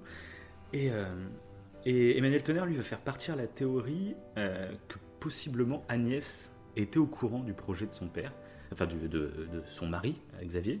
Ouais. Il se demandait même si elle n'était pas dans le coup. C'est pour ça qu'elle n'a pas été droguée. Euh, Il y a des témoignages de certains proches, de certains voisins qui affirment avoir vu Agnès quelques jours après la tuerie. Mais là, encore une fois, c'est des témoignages qui ont été un mois après. Donc, est-ce qu'il y a des faux souvenirs? Est-ce qu'il y a un problème dans les dates? Tu vois, c'est toujours. euh, Ouais, ça n'a pas été pris au sérieux par la police, hein, clairement. C'est ce qui est compliqué avec les témoignages, c'est que ouais, les gens C'est euh, ça. Que tu, disent tout n'importe quoi, mais c'est pas de leur faute, hein, c'est que on, Ah oui, oui, c'est des faux au- souvenirs. ou, ou des fois, faux souvenirs, c'est ça ouais. T'interprètes tout, euh, donc C'est fou. hein. Tu peux te tromper de couleur, tu peux te tromper d'objet dans la main de quelqu'un, donc euh, enfin tu peux changer. euh. C'est ça. que les témoignages, il faut pas si là là là c'est sur la base de que des, témo- des témoignages, mais pourtant euh, c'est le truc le moins fiable euh, de tout quoi. Ah oui, bah, ça c'est clair. Donc euh, même 1000 témoignages, ça peut être euh, voilà, ça peut être mal interprété, donc euh, ouais, c'est C'est ça. Et donc, euh, les, euh, donc lui après, il, donc il va penser, il va douter, il va se dire c'est bizarre qu'il ait fait ça tout seul et il pense que possiblement Agnès était au courant en fait. Alors ils s'étaient mis d'accord, euh, comme ils sont religieux, ils se disaient que le suicide collectif, c'est qu'ils allaient se retrouver derrière, tu vois. Enfin, on n'en sait rien. Ah Agnès aussi était, était religieuse? Oui, bah, c'est une catholique aussi. Elle, après, elle n'était pas Ah, autant dans, pas dans le groupe de Ah, je- prière de je- sa mère et tout, mais elle était, euh, elle était très catholique. C'est une famille, je te dis, très noble, très catho de, des deux. hein. D'accord. D'accord, d'accord, ok, ouais. Ok, je pas noté, tu vois. Et, et du coup. Emmanuel Teneur, lui, pense que Xavier euh, est mort maintenant, euh, et que, que d'ailleurs, bah, toute sa, toute c'était une sorte de pèlerinage, tout le trajet qu'il a fait, parce qu'il est revenu dans des lieux, genre La Rochelle, apparemment, c'était un lieu où Xavier rêvait de vivre. Euh, et puis après, dans le Var et tout, il y a vécu. euh, dans les années 90, il vivait dans le Var, et apparemment, c'était peut-être des moments heureux. C'est pour ça qu'il il serait repassé par plein de lieux qu'il aime euh, en France, quoi, tu vois. En gros, Ouais. Emmanuel Teneur pense que c'est ça. Ensuite, donc un truc qui va alerter un peu les policiers dans son témoin, dans ils vont feuilleter plein de lettres, plein de mails, plein de SMS. Enfin, c'est ça, ça doit être immense. Je sais pas combien d'heures de travail c'est. Enfin, ils vont tout feuilleter. Et euh, alors mince, j'ai pas noté la date, mince. Mais c'est un des mails qu'il a envoyé à Xavier. Il me semble que c'était autour du 9 ou du 10 avril. Il a envoyé un mail à, à Xavier en lui parlant de plusieurs trucs, mais il a conclu en disant si jamais, n'oublie pas que tu as procuration et que la clé sera sur le voilier. Donc là, euh, les policiers font.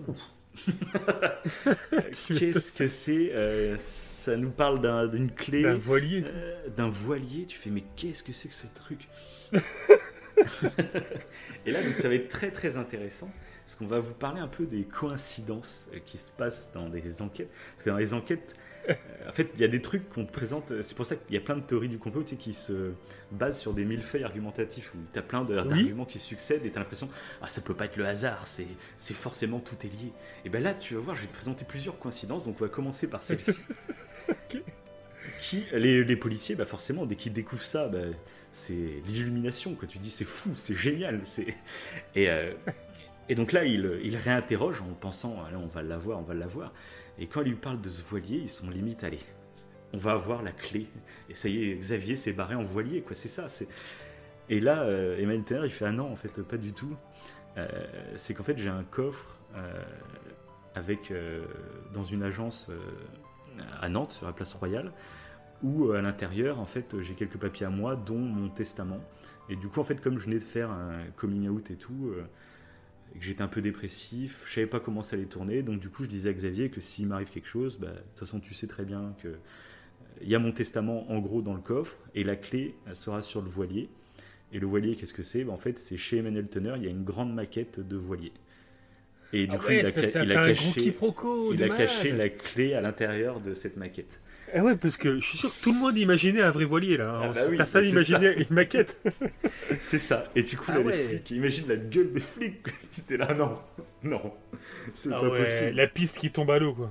C'est Exactement. ce qu'elle allait dire, euh, le bateau n'est pas dans l'eau, du coup c'est une maquette. Que c'est- Donc du coup voilà, c'est et ça fait partie. Donc là j'en profité pour citer deux trois petites coïncidences qu'il y a eu, Ouais. Euh, qui sont assez folles. C'est juste pour vous montrer à quel point euh, que des fois il y a des des choses tu te dis mais c'est limite, c'est impossible que ça se passe comme ça. Il y a une coïncidence donc je trouve assez folle.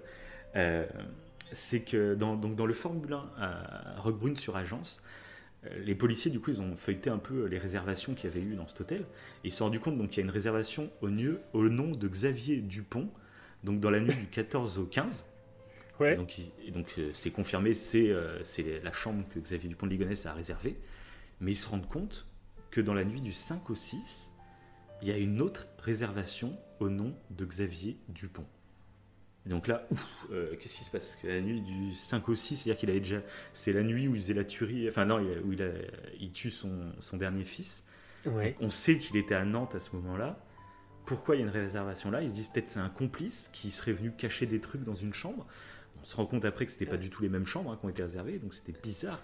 Qu'est-ce qui se passe Ça ouvre Euh, une nouvelle piste, quoi. C'est ça. Les dis, caméras, Il y a de- un nouveau truc. Ouais. les caméras de surveillance, du coup, n'étaient, ce qu'ils doivent garder euh, une semaine ou un truc comme ça, donc a- c'était plus disponible les caméras de surveillance de ce moment-là. Il y a bien un homme qui est venu dormir dans la chambre qui était réservée par Xavier Dupont. D'accord. Et ils ont réussi, grâce à- au numéro de carte bancaire, à remonter jusqu'à la personne. Et là, coïncidence de ouf, c'est un, mec qui, pour son travail, était venu dans le coin. Et euh, il donne un nom d'emprunt à chaque fois qu'il réserve dans les hôtels. Pour des raisons professionnelles, euh, pour pas qu'on sache à quel endroit il est, on sait rien. Mais en gros, euh, aucun rapport, ils ont tout fouillé. Le mec n'a jamais communiqué, enfin, il a aucun rapport avec Nantes, aucun rapport avec Xavier. Ils ont fouillé tous les trucs. Il y a, il y a rien, c'est juste un mec complètement par hasard qui utilisait le même nom d'emprunt. Et dix jours avant, il était dans le même hôtel. Tu te Ouais, dis, c'est- hallucinant. c'est complètement dingue, quoi. Ouais. Donc imagine le nombre de théories du complot que tu peux faire à partir de cette anecdote. Euh, là, euh, c'est- tellement euh, gros comme coïncidence que ça Ouais, c'est une grosse coïncidence, quoi. Ouais, Ça paraît fou. Donc il y a une autre coïncidence. ils sont, quand ils ont fait les demandes à la DEA et tout, la DEA, enfin, je sais pas si c'est quel service exactement aux USA, qui ont lancé quand même des recherches pour essayer de trouver euh, est-ce qu'il n'y aurait pas un mec qui a changé d'identité ou je ne sais quoi. Donc ils ont testé un peu tous les pseudos de, que utilisait Xavier Dupont de Ligonnès quand il, parce que lui il faisait pareil à chaque fois qu'il voyageait pour son job. Dès qu'il était à un hôtel, il disait pas Xavier Dupont de Ligonnès, c'était Xavier Ligon, euh, Xavier Dupont. Et il y avait un pseudo qu'il utilisait souvent, c'était Xavier Laurent. Et là, aux USA, la police fait tiens, ça, ça, ça- ça clignote, c'est bon, on a trouvé un Xavier Laurent à Jacksonville.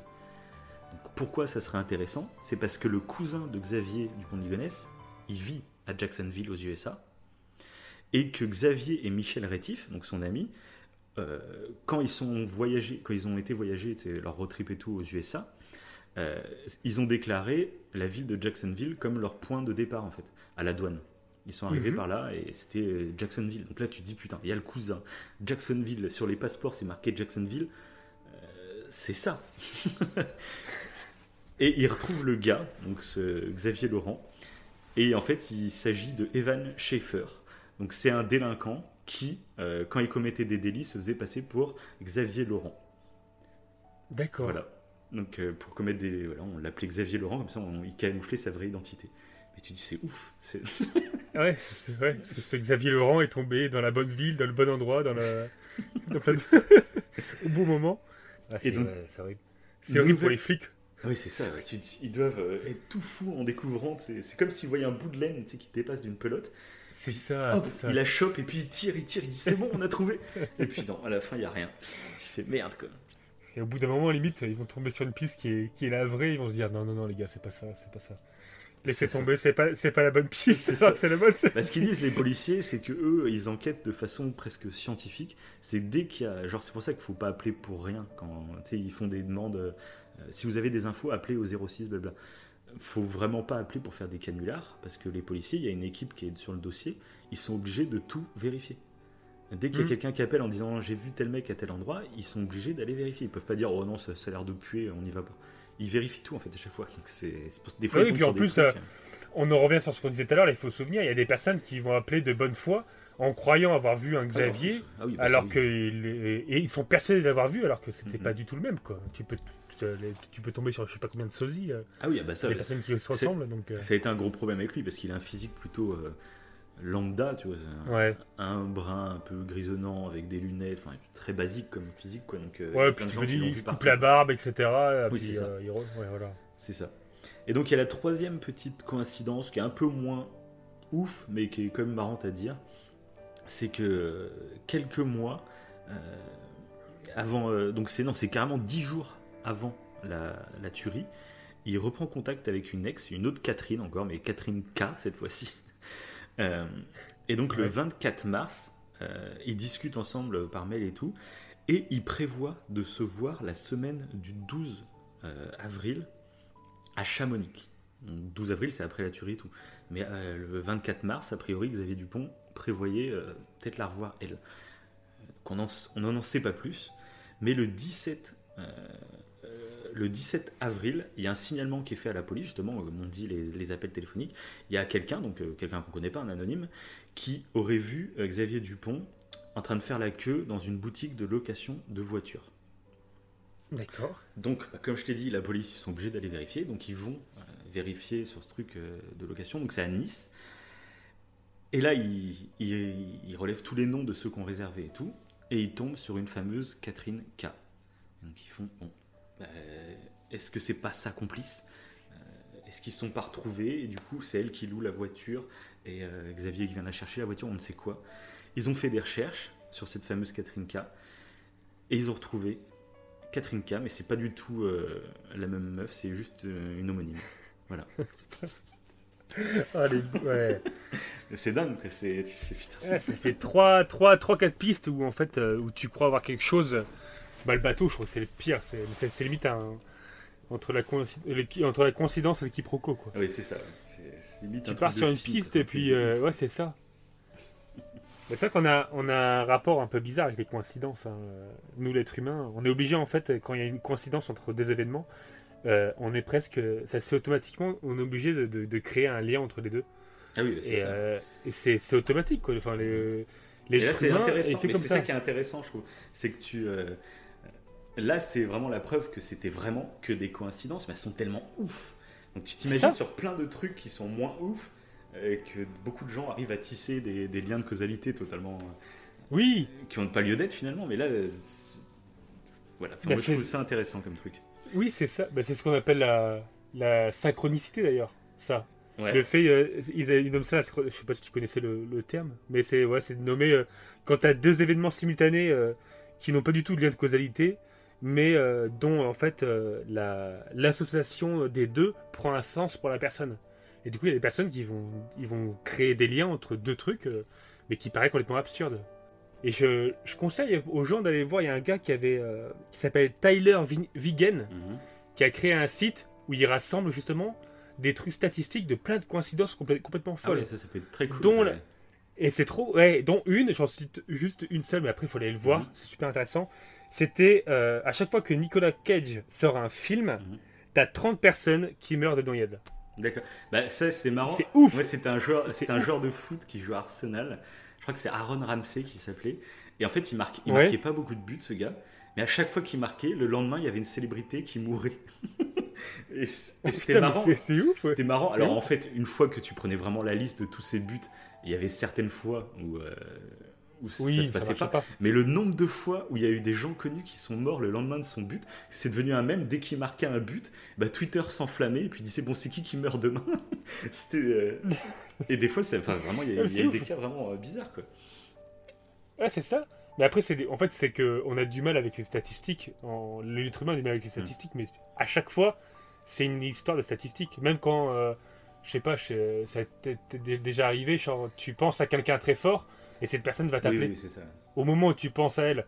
Et il y a des personnes, ça leur arrive tout le temps. Mais statistiquement, en fait, il y a des. Dans le monde, sur euh, 7 milliards d'êtres humains, il y a des personnes, ça va leur arriver tous les jours. Oui, bah, c'est pour ça que des fois, tu crois avoir un don, mais c'est juste que statistiquement, tu as la chance, toi, d'avoir, euh, je sais pas. Oui, euh, c'est ça. Oui, par exemple, tu vas une faire succession de tu choses. vas euh, faire un rêve et puis euh, il va Ouais, être comme les rêves il va- il va prémonitoires. être prémonitoire, tu vas te Ouais. rendre compte putain, j'en ai rêvé cette nuit ce qui se passe et, euh, et en fait, c'est qu'il y a plein de rêves que tu as fait ou tu pas retenu parce qu'il s'est rien passé et Exactement. une fois ça il y a un truc un peu bizarre et de là tu vas dire tiens, je fais des rêves prémonitoires alors des fois c'est vraiment Ouais. le hasard pur. Bah déjà, ouais, il y a ça, et ce biais de confirmation du, fait que tu le retiens. Et aussi ce truc statistique, il y a plein de personnes qui ont déjà fait des rêves prémonitoires, et qui sont, enfin, c'est même pas des rêves prémonitoires, mais des rêves du futur. Et forcément, parmi tous les rêves du futur que les gens ont fait, il y en a un qui se Mais réalise. bon, eh, ne, nous ça. fâche pas avec les médiums, s'il te plaît, parce que je te rappelle qu'il Ah oui, va c'est y vrai, avoir on des petits ça, témoignages tout à l'heure. Après, je vais pas parler des médiums. euh, parce que les, ils- les médiums, ils parlent avec les, les morts. On parle de ceux qui parlent avec les morts, pas des voyants. D'accord. Non, c'est ça. Ah, tu C'est verras, pas les- tu verras tout à Ah, l'heure. on verra, on verra. Ok. ah oui, c'est vrai que ça- c'est intéressant, intéressant. Bon, reprenons. Bon, alors. reprenons. Reprenons, reprenons. Euh, donc très rapidement, euh, donc on revient avec Emmanuel Teneur. hein, c'est bon, on a fait toutes les coïncidences, tout ça. Donc il va être vraiment ébranlé parce qu'a priori, bon, il a, du coup, comme il a été un peu mis euh, accusé, tu vois, bah, moralement, ça va être très hardcore. Déjà qu'il était alcoolique et dépressif, t'imagines Ouais. un peu le, le truc. Et très vite, en fait, petit à petit, je pense pour pour euh, assumer le deuil, je pense, il va rejoindre euh, l'avis de la mère et de la sœur de Xavier.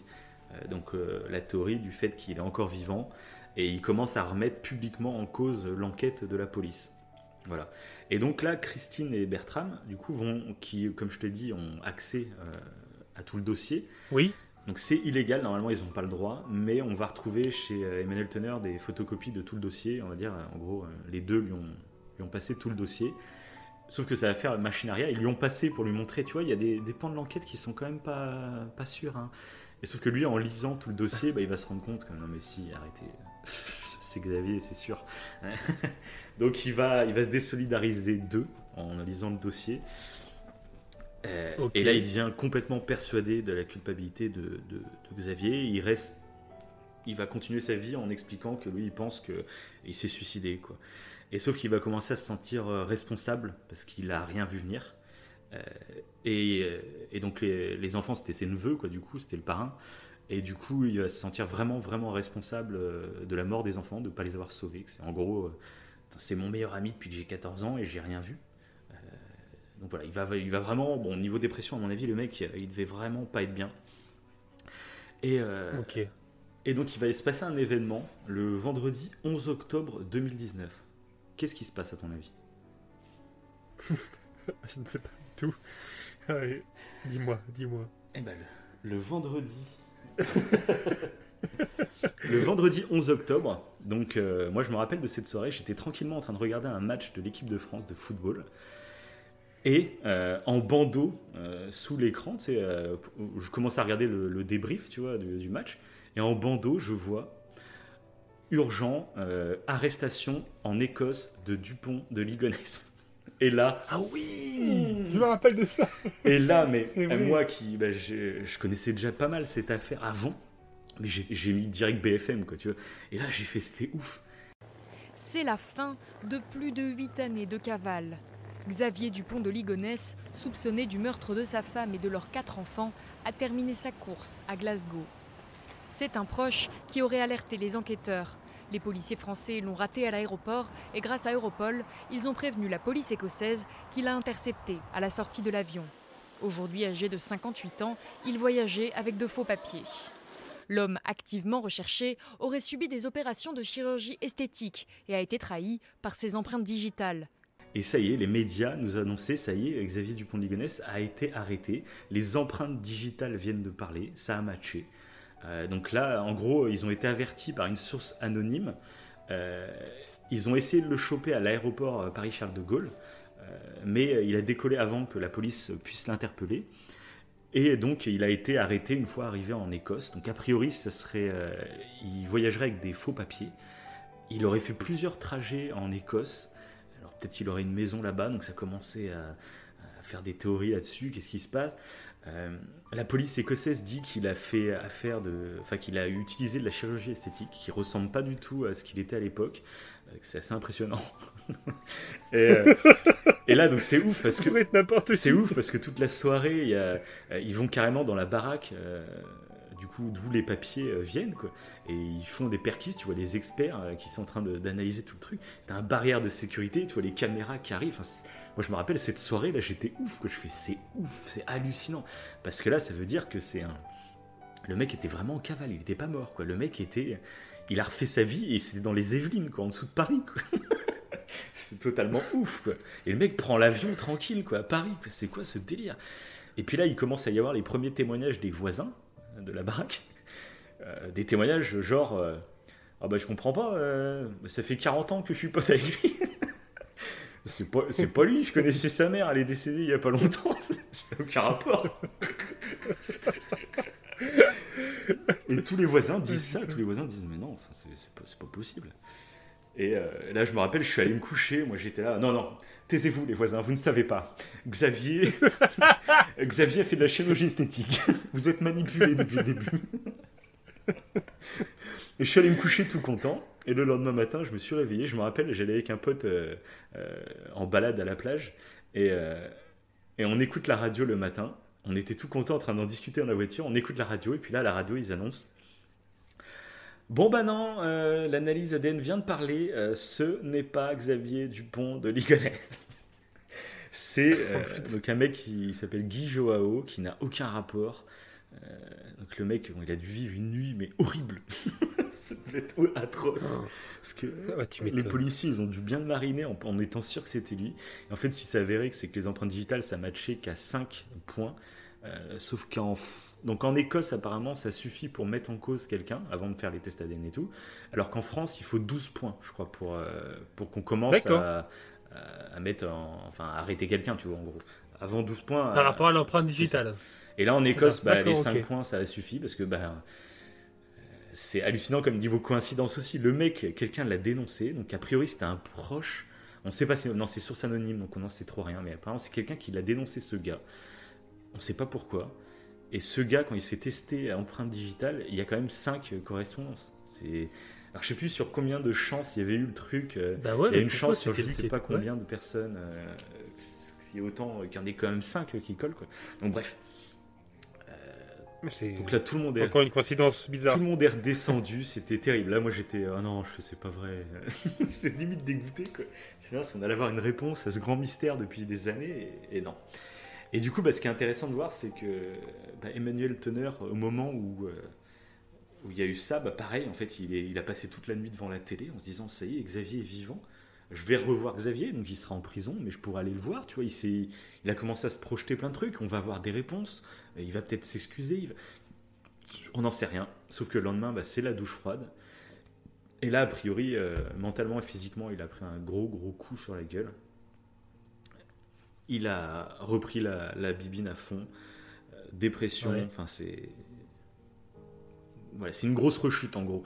Euh, que ça allait pas très fort, mais ça allait un peu mieux, on va dire, il arrivait à vivre. Et là, le fait d'avoir cet espoir tellement fort, eh ben, ça l'a refait chuter derrière euh, trois étages plus bas, tu vois. Et, euh, et du coup, euh, bah, début 2000, euh, début, donc c'était fin euh, 2019, c'est ça? C'était quelle date? Ouais, c'est ça. Octobre 2019, euh, janvier 2020, il va être hospitalisé parce qu'il a une cirrhose du foie. Et pendant son, donc c'est à cause de l'alcool, hein, clairement. Et pendant Oui, son oui. hospitalisation, il va faire une embolie pulmonaire qui va provoquer une crise cardiaque et il va décéder. D'accord. Voilà, D'accord, ok. Ah, d'accord, il est décédé. c'est ça. Ok. Donc euh, voilà. Donc on n'en saura pas plus sur lui. C'est D'accord. ça se termine comme ça. On aura, il y a quelques mystères du coup qu'on ne saura jamais. c'est euh, donc voilà, c'était l'histoire de Emmanuel Teneur, donc un des meilleurs amis de Xavier. Et du coup maintenant je vais vous parler de Michel Rétif. Donc Ouais. si vous, Qui, qui ressemblait lui donc à c'est Xavier ça. dans son comportement. Et là, je peux vous dire, si, si vous commencez un peu à fatiguer, bah, faites une petite pause, allez vous faire un petit café tranquille, parce que là, ça va être très, très perturbant. Je vous l'annonce. Ah. ah, c'est pour ça que tu l'as gardé. euh, Ah bah bien sûr. tu l'as gardé pour après quoi. Pas mal, pas mal, pas mal, pas mal la technique. Là, c'est que des, que des surprises. hein. Je me rappelais par contre de cette affaire là, du fait que c'est vrai qu'il y avait eu comme quoi quelqu'un qui lui ressemblait. Mm. Euh, je comprends toujours pas pourquoi ce gars a été accusé euh, par- parmi plein d'autres, je ne sais pas. Et le pauvre, quoi. Ça va. ouais. Donc, peut-être Xavier lui-même qui l'a dé- dénoncé. c'est ça. Pas. Il veut, il veut, on parlait plus assez de lui, donc il fallait, bon, faut bien qu'on parle un peu de moi là. Non, bah, de, de là, moi je, je dirais que je pense, hein, euh, si euh, je devrais donner une, une opinion, Attends, on va le faire après. ça. Xavier, Ouais, ok, d'accord. ok, je- on, attend, on attend la fin. Là, c'est le dernier, le dernier personnage sur qui je Ok, parle. et. Après, on va partir dans les théories. Ok, ok. Donc Michel Rétif, donc comme je te disais tout à l'heure, c'est le mec qui est beaucoup plus confiant, qui est dragueur, Ouais. qui est passionné par les USA. Donc c'est avec lui qu'ils vont partir faire ce grand voyage euh, aux USA. Mhm. Euh, donc jusqu'à ce que Xavier arrête tout pour se mettre avec Agnès. Donc du jour au lendemain, ils arrêtent tout. Et donc les années vont passer, ils vont quand même rester amis, hein, ça y a pas de souci.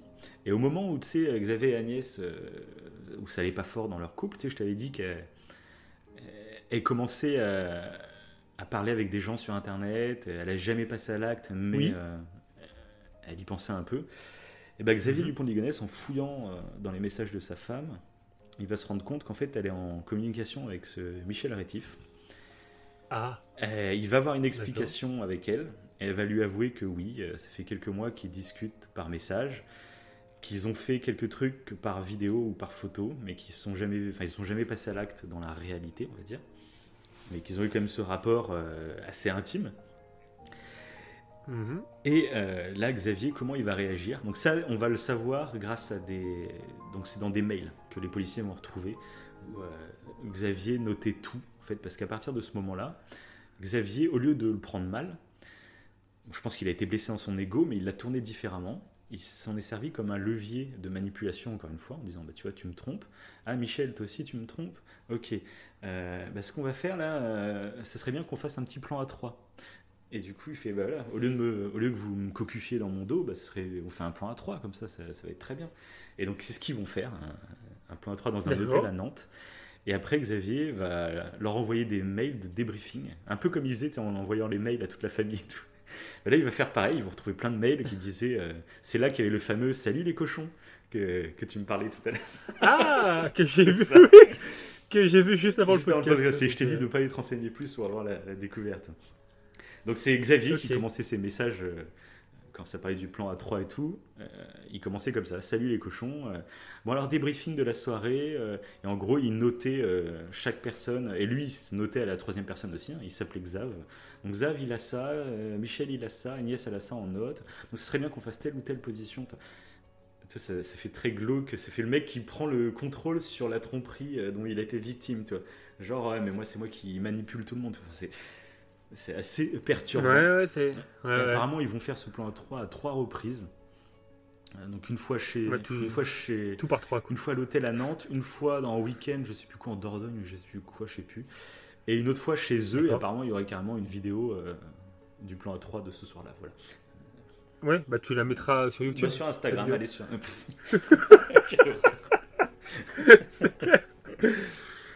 Et donc voilà, donc ça c'était un peu la découverte euh, qu'il y a eu dans le magazine Society justement de cette liaison entre Michel Rétif et, et Xavier Dupont de Ligonnès.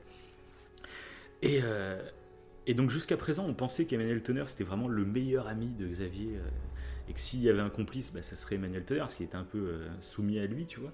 Et là, ils se rendent Mhm. compte que Michel Rétif était aussi très très proche de Xavier, au point où quasiment il partageait sa femme avec lui, tu vois.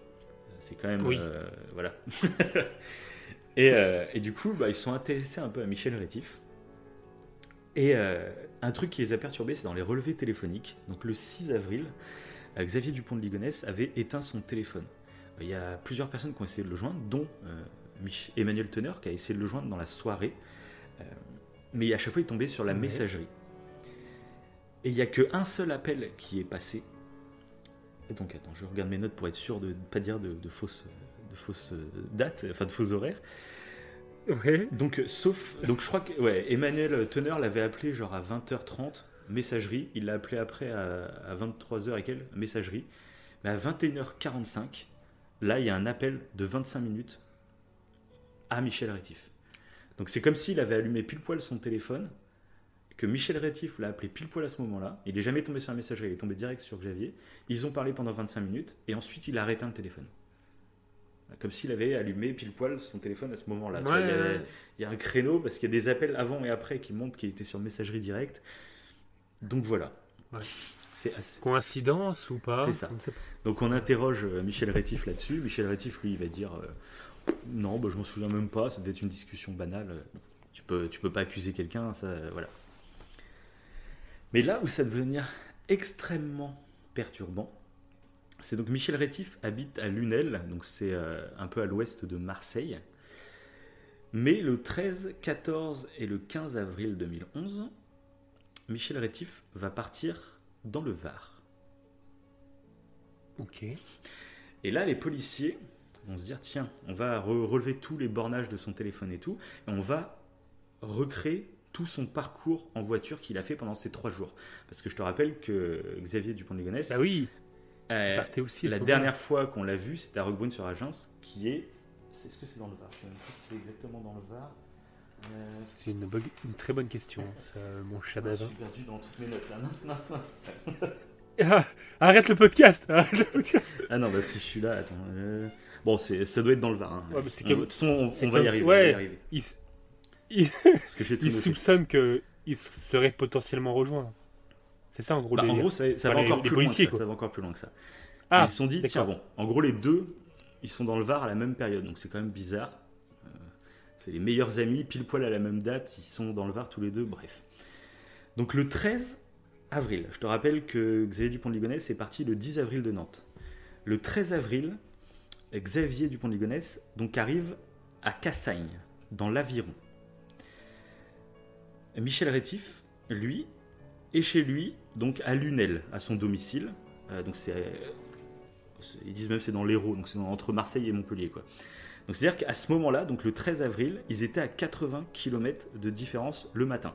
Donc euh, voilà, Xavier part de Cassagne le matin, Michel Lunel part de son domicile le matin aussi. Et donc ils étaient à 80 Mhm. km l'un de l'autre. À midi, euh, Michel Rétif arrive à Fréjus. Xavier, lui, arrive à 16h à Mandelieu. Ce sont deux villes qui sont éloignées de 25 km.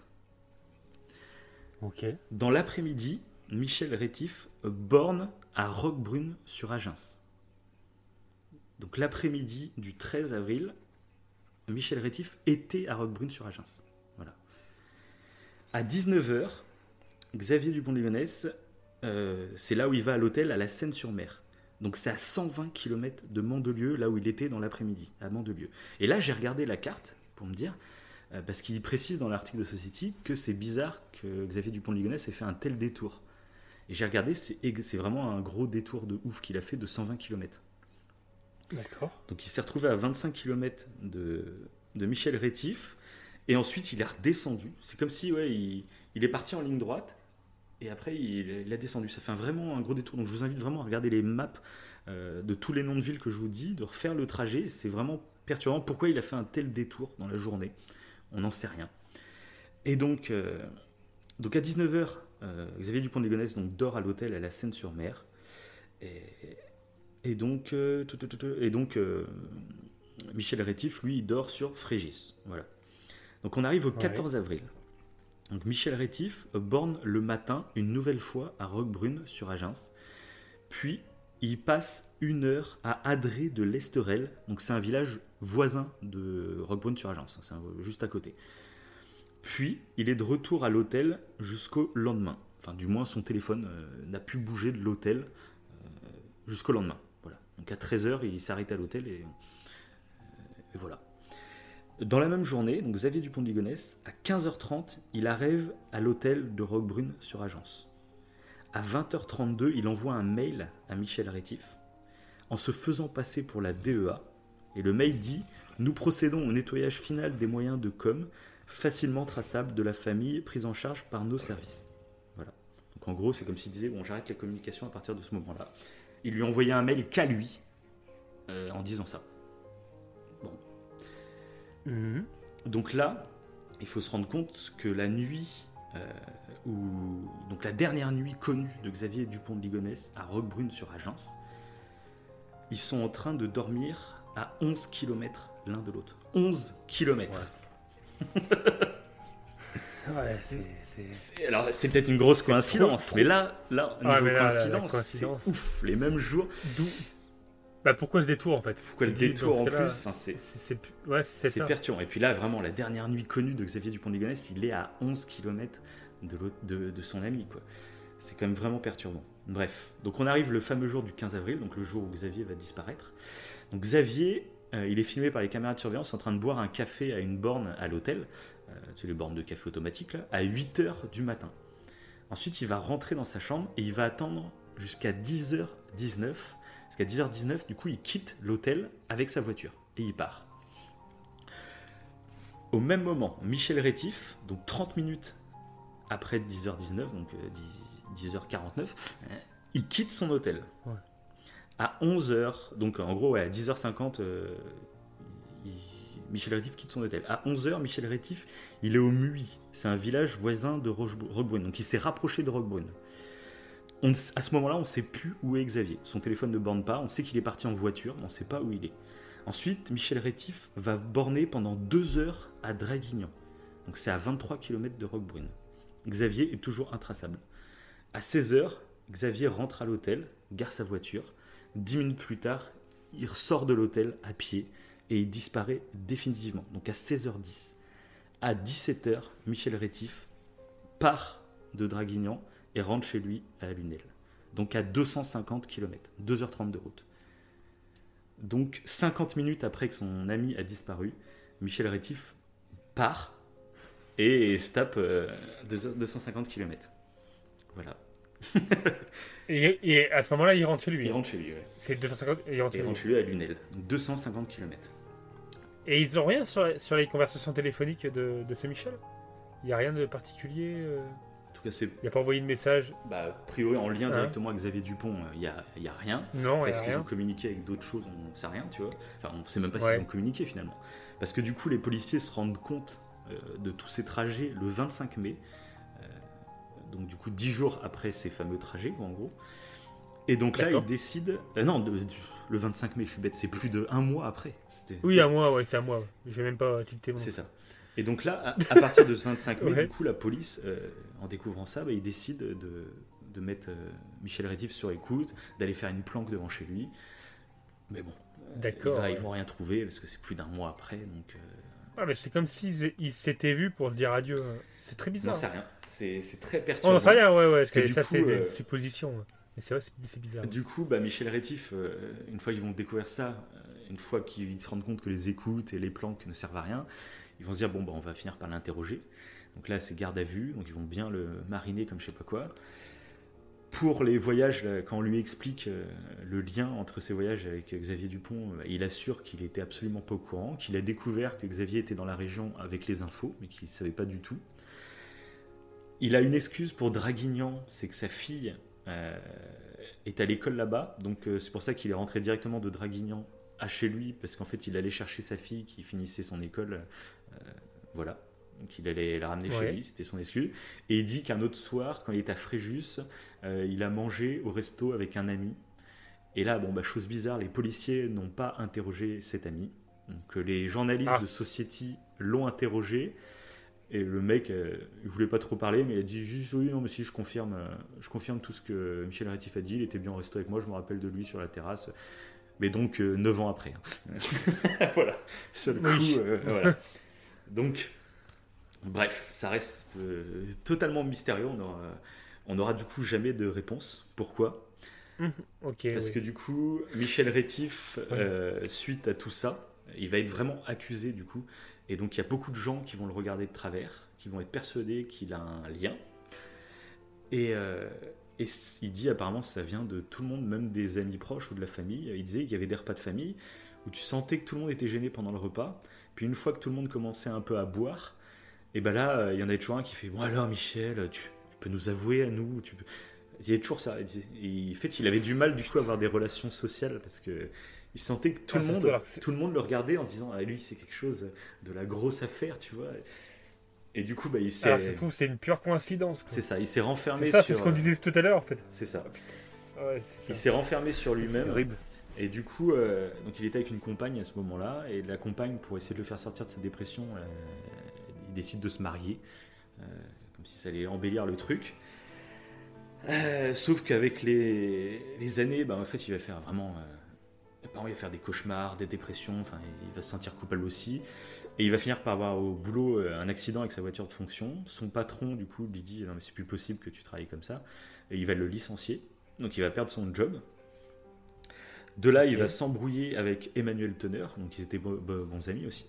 Euh, parce que Emmanuel du coup, se sentant responsable de la mort des enfants de Xavier, a reporté un peu son amour sur le fils de, de Michel Rétif, en disant bah toi t'es encore vivant, donc euh, il n'hésite pas à lui donner de l'argent de poche, à chouchouter un peu, tu vois, pour, comme pour se racheter, de, voilà.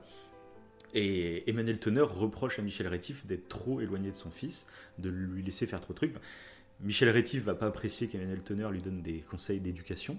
Du coup, ils vont s'embrouiller, donc ils vont plus se parler, euh, les deux. Voilà. Pareil avec son fils. Son fils va prendre la défense d'Emmanuel Teneur et donc euh, Michel Rétif va dégager son fils de sa vie.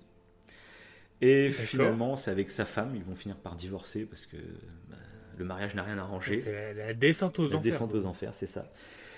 Et euh, là où il y a grosse descente, c'est qu'il va participer pour la première fois à un reportage. Donc c'est l'émission 13h15 sur France 2 qui est disponible sur YouTube hein, si vous voulez voir. Donc en janvier 2018, pour la première fois, il va s'exprimer face caméra pour expliquer euh, sa version des faits, tout, le truc. Donc il va pas parler du tout euh, de, des trajets et tout ça. Il il va pas raconter, il va juste raconter son, sa jeunesse avec de, et ce qu'il pensait de ce qui s'était passé. Après, les journalistes, à mon avis, euh, ils avaient consigne de pas appuyer là où ça fait mal parce que c'est très. Genre, moi, euh, tu vois le documentaire, t'es pas au courant de tous les trajets, euh, tu, tu calcules même pas pendant le reportage hein, qu'il y a eu ça. Bref. D'accord, d'accord. Sauf qu'on se rend compte, euh, donc euh, un mois plus tard, qu'en gros ce, témoignage à la télé, euh, donc en 2018, en janvier 2018, c'est un peu comme pour livrer sa vérité avant de partir, parce que le donc le 2 mars, non le en février, alors je sais plus la date exacte, mais je crois que c'est le 27 ou le 28 février 2018, donc un mois après le reportage, il invite euh, tous ses proches et ses amis qui lui restent euh, chez lui et il leur annonce que depuis décembre, en fait, il a, on lui a diagn- diagnostiqué un cancer trop tard, qu'il n'en avait plus que pour quelques mois. Et du coup, euh, bah, il a fait une soirée en gros pour leur dire tous adieu, parce qu'il disait J'ai pas envie de d'avoir des, des, des tout ça, de souffrir, parce que c'est incurable, de toute façon, c'est quasiment sûr. Donc, euh, je vais me suicider. Il l'annonce à tout le monde dans une soirée, voilà. Donc, c'est en gros la soirée d'adieu. Et apparemment, tout le monde était. euh, impressionné par son courage, euh, ce qu'il a parlé toute la soirée. C'était bon, ça devait être très bizarre comme ambiance. Et donc, moins d'une semaine après, le 2 mars 2018, il se suicide. Voilà. Ok. C'est. Ah bah voilà. C'est dramatique. Oui, en fait. c'est- Bah, parce que même ses, ses amis sont. En fait, c'est euh, ça qui est perturbant parce que. Il a, il a tué ses Ah amis oui, indirectement, bah, t'as l'impression. C'est clair. De voir l'impact que ça a derrière, t'imagines, c'est. Bah oui, ouais, ouais. Puis là, en plus, euh, bah, pour, euh, pour Michel, euh, si tout le monde l'accusait d'être presque complice. Bah, de- c'est même pas accusé, mais si tu sens dans le regard des gens, tu vois, qu'ils ont le doute. Ouais, c'est rien que le doute. Qu'ils ont des doutes, ouais, des suspicions sur ce qu'il a fait. C'est ça. Et puis c'est un ami, c'est l'ami d'un- tueur, C'est ça. donc euh, toujours euh, comme si les tueurs on les voyait venir. Bah, je lisais par exemple 10 000 kilomètres, quoi. Emmanuel Teneur, euh, au tout début ça avait fuité qu'il était possiblement le, com- le, le- le complice de Xavier. Et apparemment, bah, du coup, quand il sortait genre, du commissariat et tout, il y avait plein de journalistes qui essayaient de le prendre en photo et tout. Apparemment, il y avait des gens dans la rue euh, qui l'insultaient au loin, qui essayaient de lui cracher dessus et tout. Voilà. C'est chaud, tu te dis. euh, Voilà. Donc, alors que le Ouais. mec, on n'en sait rien. Le vois, manque, le manque de re- ouais ça, le manque de recul, de recul des gens, c'est Et donc voilà, on termine un peu tout ce dossier euh, global de tout ce qu'on sait officiellement. Et, euh, et donc maintenant, ce qui pourrait être intéressant, c'est que tu me livres un peu, toi, ta théorie principale de ce qui tu penses euh, qui Ok. a pu se passer. de ce que je pense. Après, je te dirai moi ce que je pense, et puis après, je te ferai découvrir d'autres petites théories. Et même des témoignages de médiums, du coup. Ok. Bah, euh, sincèrement, avec tout ce qu'on tout ce qu'on a eu euh, en fait et tout, tout ce que tu as tout ce que as relaté et tout, euh, pour moi, je partirais sur l'hypothèse qu'il s'est suicidé. Clairement, peut-être qu'il était parti sur une idée de suicide collectif. Ça s'est passé comme ça s'est passé. Il a voulu, par son côté un peu orgueilleux et tout, par rapport euh, au regard des autres, en fait, il voulait que personne ne le sache. Il avait tout préparé, il a tué sa famille et il est parti se suicider lui euh, quelque part. Et ça, peut-être que ça prouve aussi pourquoi on le retrouve pas, c'est qu'il s'est tué quelque part, je ne sais, je sais pas Mhm. où. Il est parti à pied, il est parti, il s'est tué, je ne sais pas, en- euh, après une falaise ou je ne sais où. Et, et peut-être que le corps on le retrouvera jamais ou on le retrouvera un jour. Mais pour moi, j'ai l'impression qu'on part sur Et ce. du coup, pourquoi il se serait pas tué chez lui dans son canapé une fois qu'il a tué tout le monde? Pourquoi il a mis tout ce Bah, truc justement. en scène tout, euh, Bah, pour pas que pour que pers- pour que en fait personne ne sache Mm. qu'il a tué en fait sa famille et que lui s'est suicidé. Ouais. Le but étant que en fait tous ses proches euh, euh, jusqu'à bah, jusqu'à la fin des temps pensent que euh, pensent que voilà qu'en fait ils sont euh, ils sont exilés quelque part, ils sont cachés. Et quoi. du coup, pourquoi il s'est pas pense- caché au moment de la cavale? Pourquoi il a fait borner son téléphone Pourquoi il a, il a retiré de l'argent Pourquoi il a payé avec sa carte bancaire les hôtels dans lesquels il dormait Bah, peut-être que ça s'est mal passé. Ça pas. Il était parti sur le, le- sur ce délire-là de suicide collectif et puis euh, peut-être qu'il avait prévu, comme tu disais, son petit pèlerinage justement avant sa mort. Et pourquoi il a pas retiré une Alors grosse après- somme d'argent avant et euh, après il paye qu'en liquide et comme ça on n'aurait pas, pas pu le tracer, tu vois. Ah ouais, oui. Euh, peut-être que ça c'est des, des maladresses qu'il a fait. Ouais. Alors qu'il Peut-être avait que ça, tout c'est des maladresses qu'il a fait. perturbant. Après, Mais c'est ça qui est perturbant, c'est qu'il euh, il a tout lavé. C'est ça qui, Ouais, qui parce est a un truc, bizarre un a tout ouais, nettoyé et un truc qui est assez euh, flippant, on va dire, pour un tueur amateur, quoi, en gros, c'est que euh, on a retrouvé euh, que des toutes petites taches de sang euh, au pied de, je crois, d'une table. Donc, ils pensent les policiers que c'est à cet endroit-là que les corps ont été stockés pendant quelques temps, le temps qu'ils creusaient les trous. Euh, Parce qu'ils ont retrouvé un tout petit peu de taches de sang, quoi. Mais sinon, tout avait été complètement lavé dans toute la baraque. Il n'y avait aucune trace ni rien. Et par exemple, sur tous les, les, cadavres et sur les, les sacs poubelles, les duvets qu'il y avait et tout, ils ont retrouvé aucune empreinte digitale. Donc ces mecs, c'est vraiment genre gros travail de pro, c'est impressionnant. Ouais, et puis et ils ont ouais, et ils ont pas retrouvé de genre ils auraient fouillé des sites justement pour se renseigner sur comment faire pour euh, Ça, j'ai pas les vu. traces et tout. J'ai pas vu. C'était beaucoup de sites vraiment catho où ils se posaient vraiment des questions un peu philosophiques, euh, spirituelles. Euh, Il y a même eu des moments, bon, quelques années avant hein, les- la tuerie, euh, qui questionnaient beaucoup sur le sacrifice humain. Euh, donc ça te dit que ça trottait quand même dans sa tête, je pense, depuis quelques années. C'est ça, c'est ça. par passer à l'acte. Bah, parce qu'ils savaient que son, ce- ouais, euh, à force d'être endetté, là c'était enfin, c'était même plus de l'endettement, c'était du, du surendettement. hein. Oui, ça, ça C'était forcément au bout d'un moment, ça allait, ouais, euh, tout le monde allait le savoir. Du coup, bah moi. Parce qu'après, il est. Ouais, vas-y, dis. Ouais. Non, bah, j'allais dire moi ce que je si- pensais, mais si t'as autre chose à rajouter. Non, bah, j'allais dire, parce que bon, l'hypothèse, en fait, euh, que. euh, l'hypothèse que j'avais pensé aussi, c'est que ça soit oui, une histoire un peu de. mafieuse, genre, je sais pas, ouais, il a mis. euh, il a essayé de rembourser son argent euh, Mm. avec de l'argent sale ou je ne sais quoi, mais ça me paraît plus. Ça me paraît plus, plus tiré par les cheveux. Pourquoi il aurait acheté un fusil? Pourquoi- c'est. Je sais pas, tu vois. Je trouve que l'hypothèse, euh, pour après c'est Moi- ça, c'est mon avis, mais l'hypothèse du suicide me paraît plus possible. Ouais, moi clairement, ce que je Enfin, bon, voilà. pense, euh, ça rejoint totalement tes conclusions finalement. Euh, moi, je pense aussi que il se prenait, tu sais, il était très égocentrique, il se croyait ultra intelligent, supérieur à la moyenne. Et je pense que clairement, son but, c'était un suicide collectif, sauf qu'il voulait que personne ne le sache, comme tu dis. Et je pense Mhm. qu'il était persuadé que les cadavres sous la terrasse, c'était le crime parfait et que personne ne retrouvait les cadavres. Et lui, il est parti suicider au loin. euh, sans qu'on le retrouve, donc pour le coup ça a marché, lui on ne l'a pas retrouvé. hein. Euh, et du coup, que comme personne ne retrouverait les corps, bah, s'il n'y a pas de corps, il n'y a pas de crime. Et du coup, euh, la thèse de la DEA, qui peut paraître un peu tirée par les cheveux, bah, pourrait rester euh, crédible, au moins aux yeux de sa famille C'est et tout. Et la preuve, c'est que sa mère et sa sœur, du coup, y croient, eux. Donc, euh, euh, c'est comme si, ouais, il, il voulait que personne ne sache qu'il avait fait un suicide collectif. Alors, ça a complètement foiré, hein, pour le coup. le mec, c'est devenu le mec le plus connu de C'est France. ça. Et oui, mais du, du coup, ça a foiré.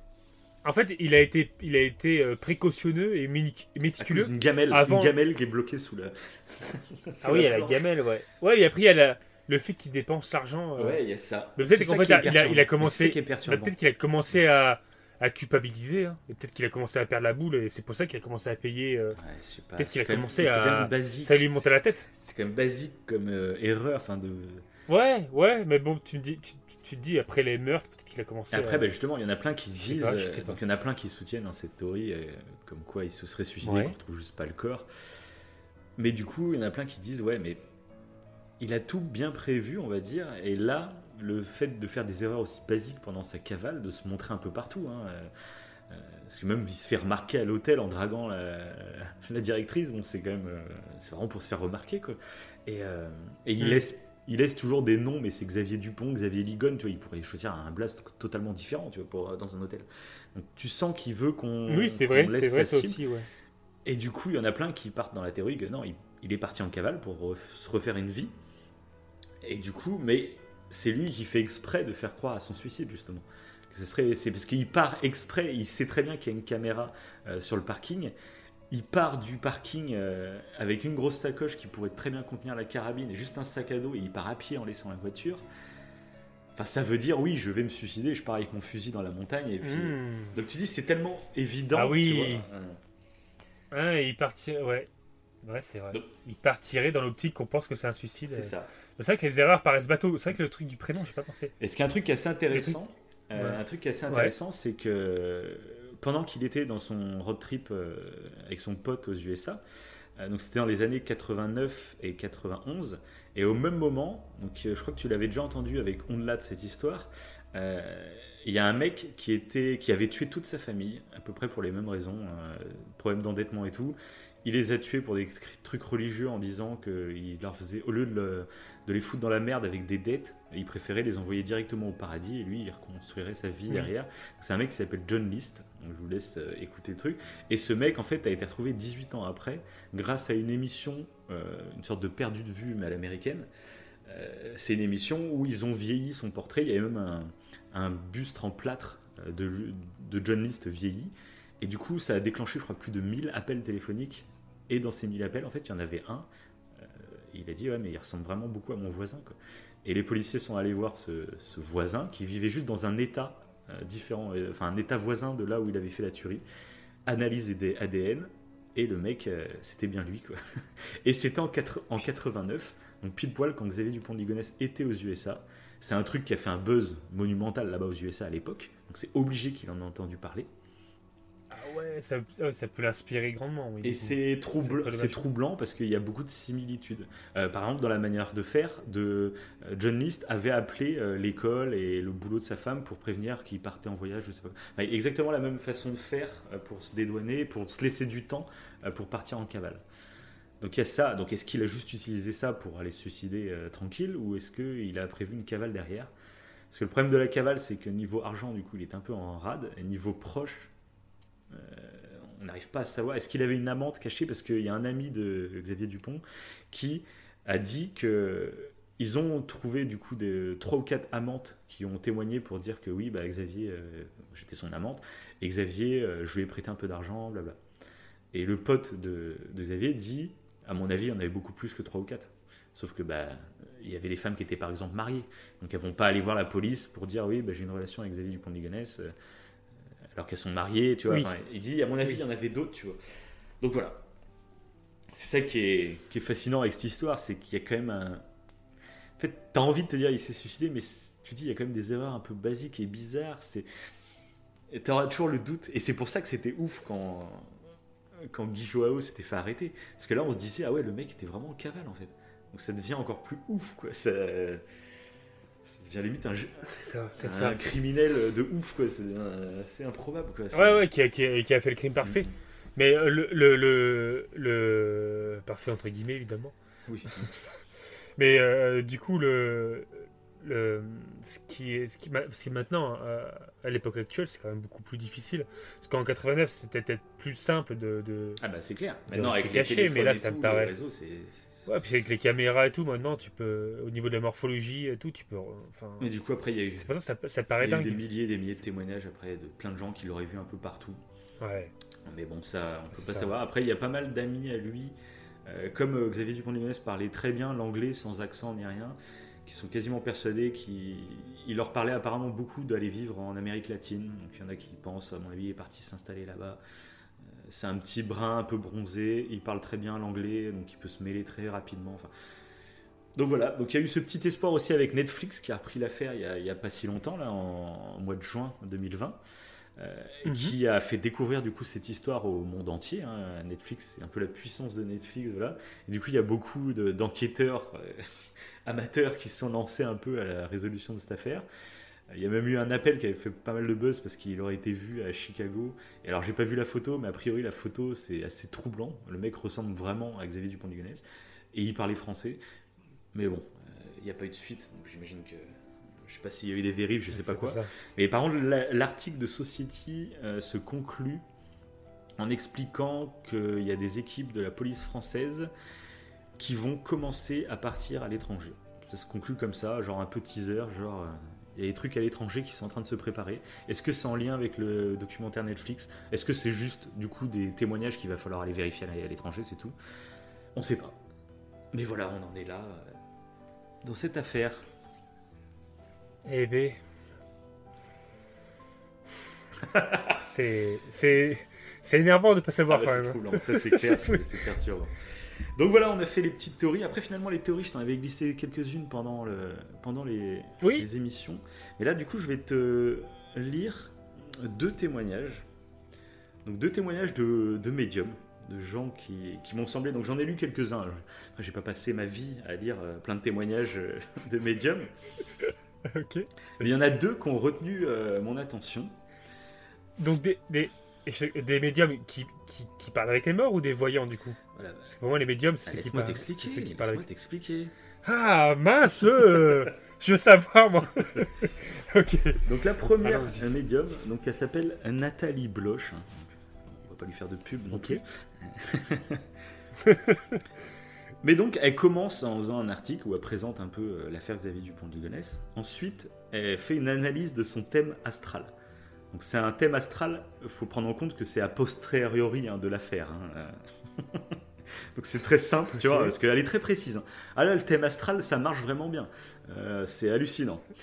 Donc, selon son thème astral, c'est un homme secret, avec des vies cachées, enfouies, qui peut aimer agiter le glaive de la machination, se croire ou se prétendre victime d'un complot.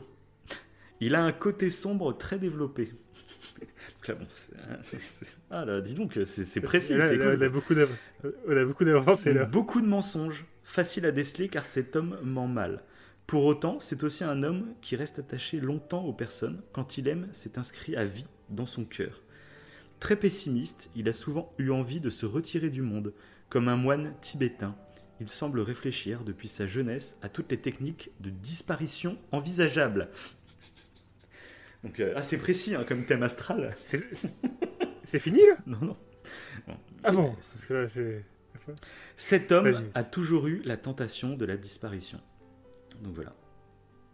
Donc là, c'est Ah fini. Et là c'est fini Ah Donc, Ah, euh, tu donc tu vois, thème astral, euh, enfin, ça, Pardon ça marche bien. Du coup, c'est euh. très très précis. Tu vois, c'est même indiqué en fait dès ta naissance, c'est indiqué en fait que tu es tenté par la disparition de, de, de ta vie, quoi. Bon, donc ça m'a fait un peu rire. C'est pour ça que je voulais, je voulais le prendre. Oui oui c'est. Et donc elle continue. C'est très très très Elle continue, donc c'est une petite présentation qu'elle faisait. Ensuite, euh, elle t'explique qu'au début de l'affaire, elle n'a pas forcément été marquée. C'était juste un fait divers comme un autre. Bon, pourquoi pas. Ouais. Elle s'est dit, l'enquête va être vite résolue, ça sert à rien que je m'y consacre à fond, bref, voilà. Donc elle laisse un an se passer.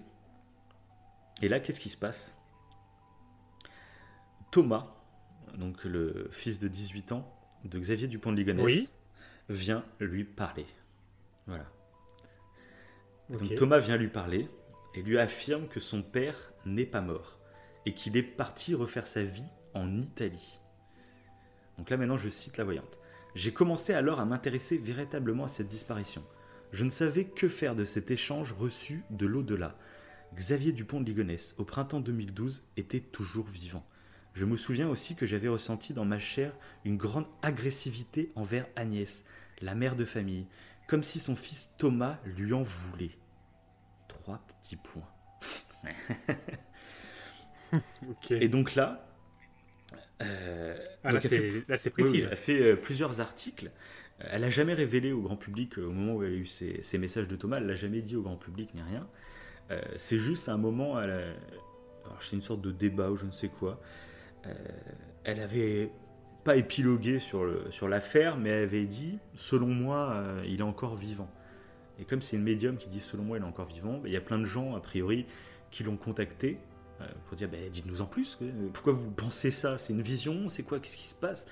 Et, euh, et- et donc elle a reçu plein, plein, plein de messages. Donc, des, donc elle a reçu par exemple des messages de femmes amoureuses de Xavier Dupont de Ligonnès qui voulaient des renseignements parce qu'elles avaient envie de le retrouver pour se marier avec lui. Voilà. Ça, c'est- sympa. Euh, Il y a d'autres personnes euh, qui sont convaincues de l'innocence de Xavier, qui l'ont contacté. Et elle a reçu aussi pas mal de menaces en disant que c'était une mythomane. Enfin, le truc de base sur Internet, on va dire. Ouais.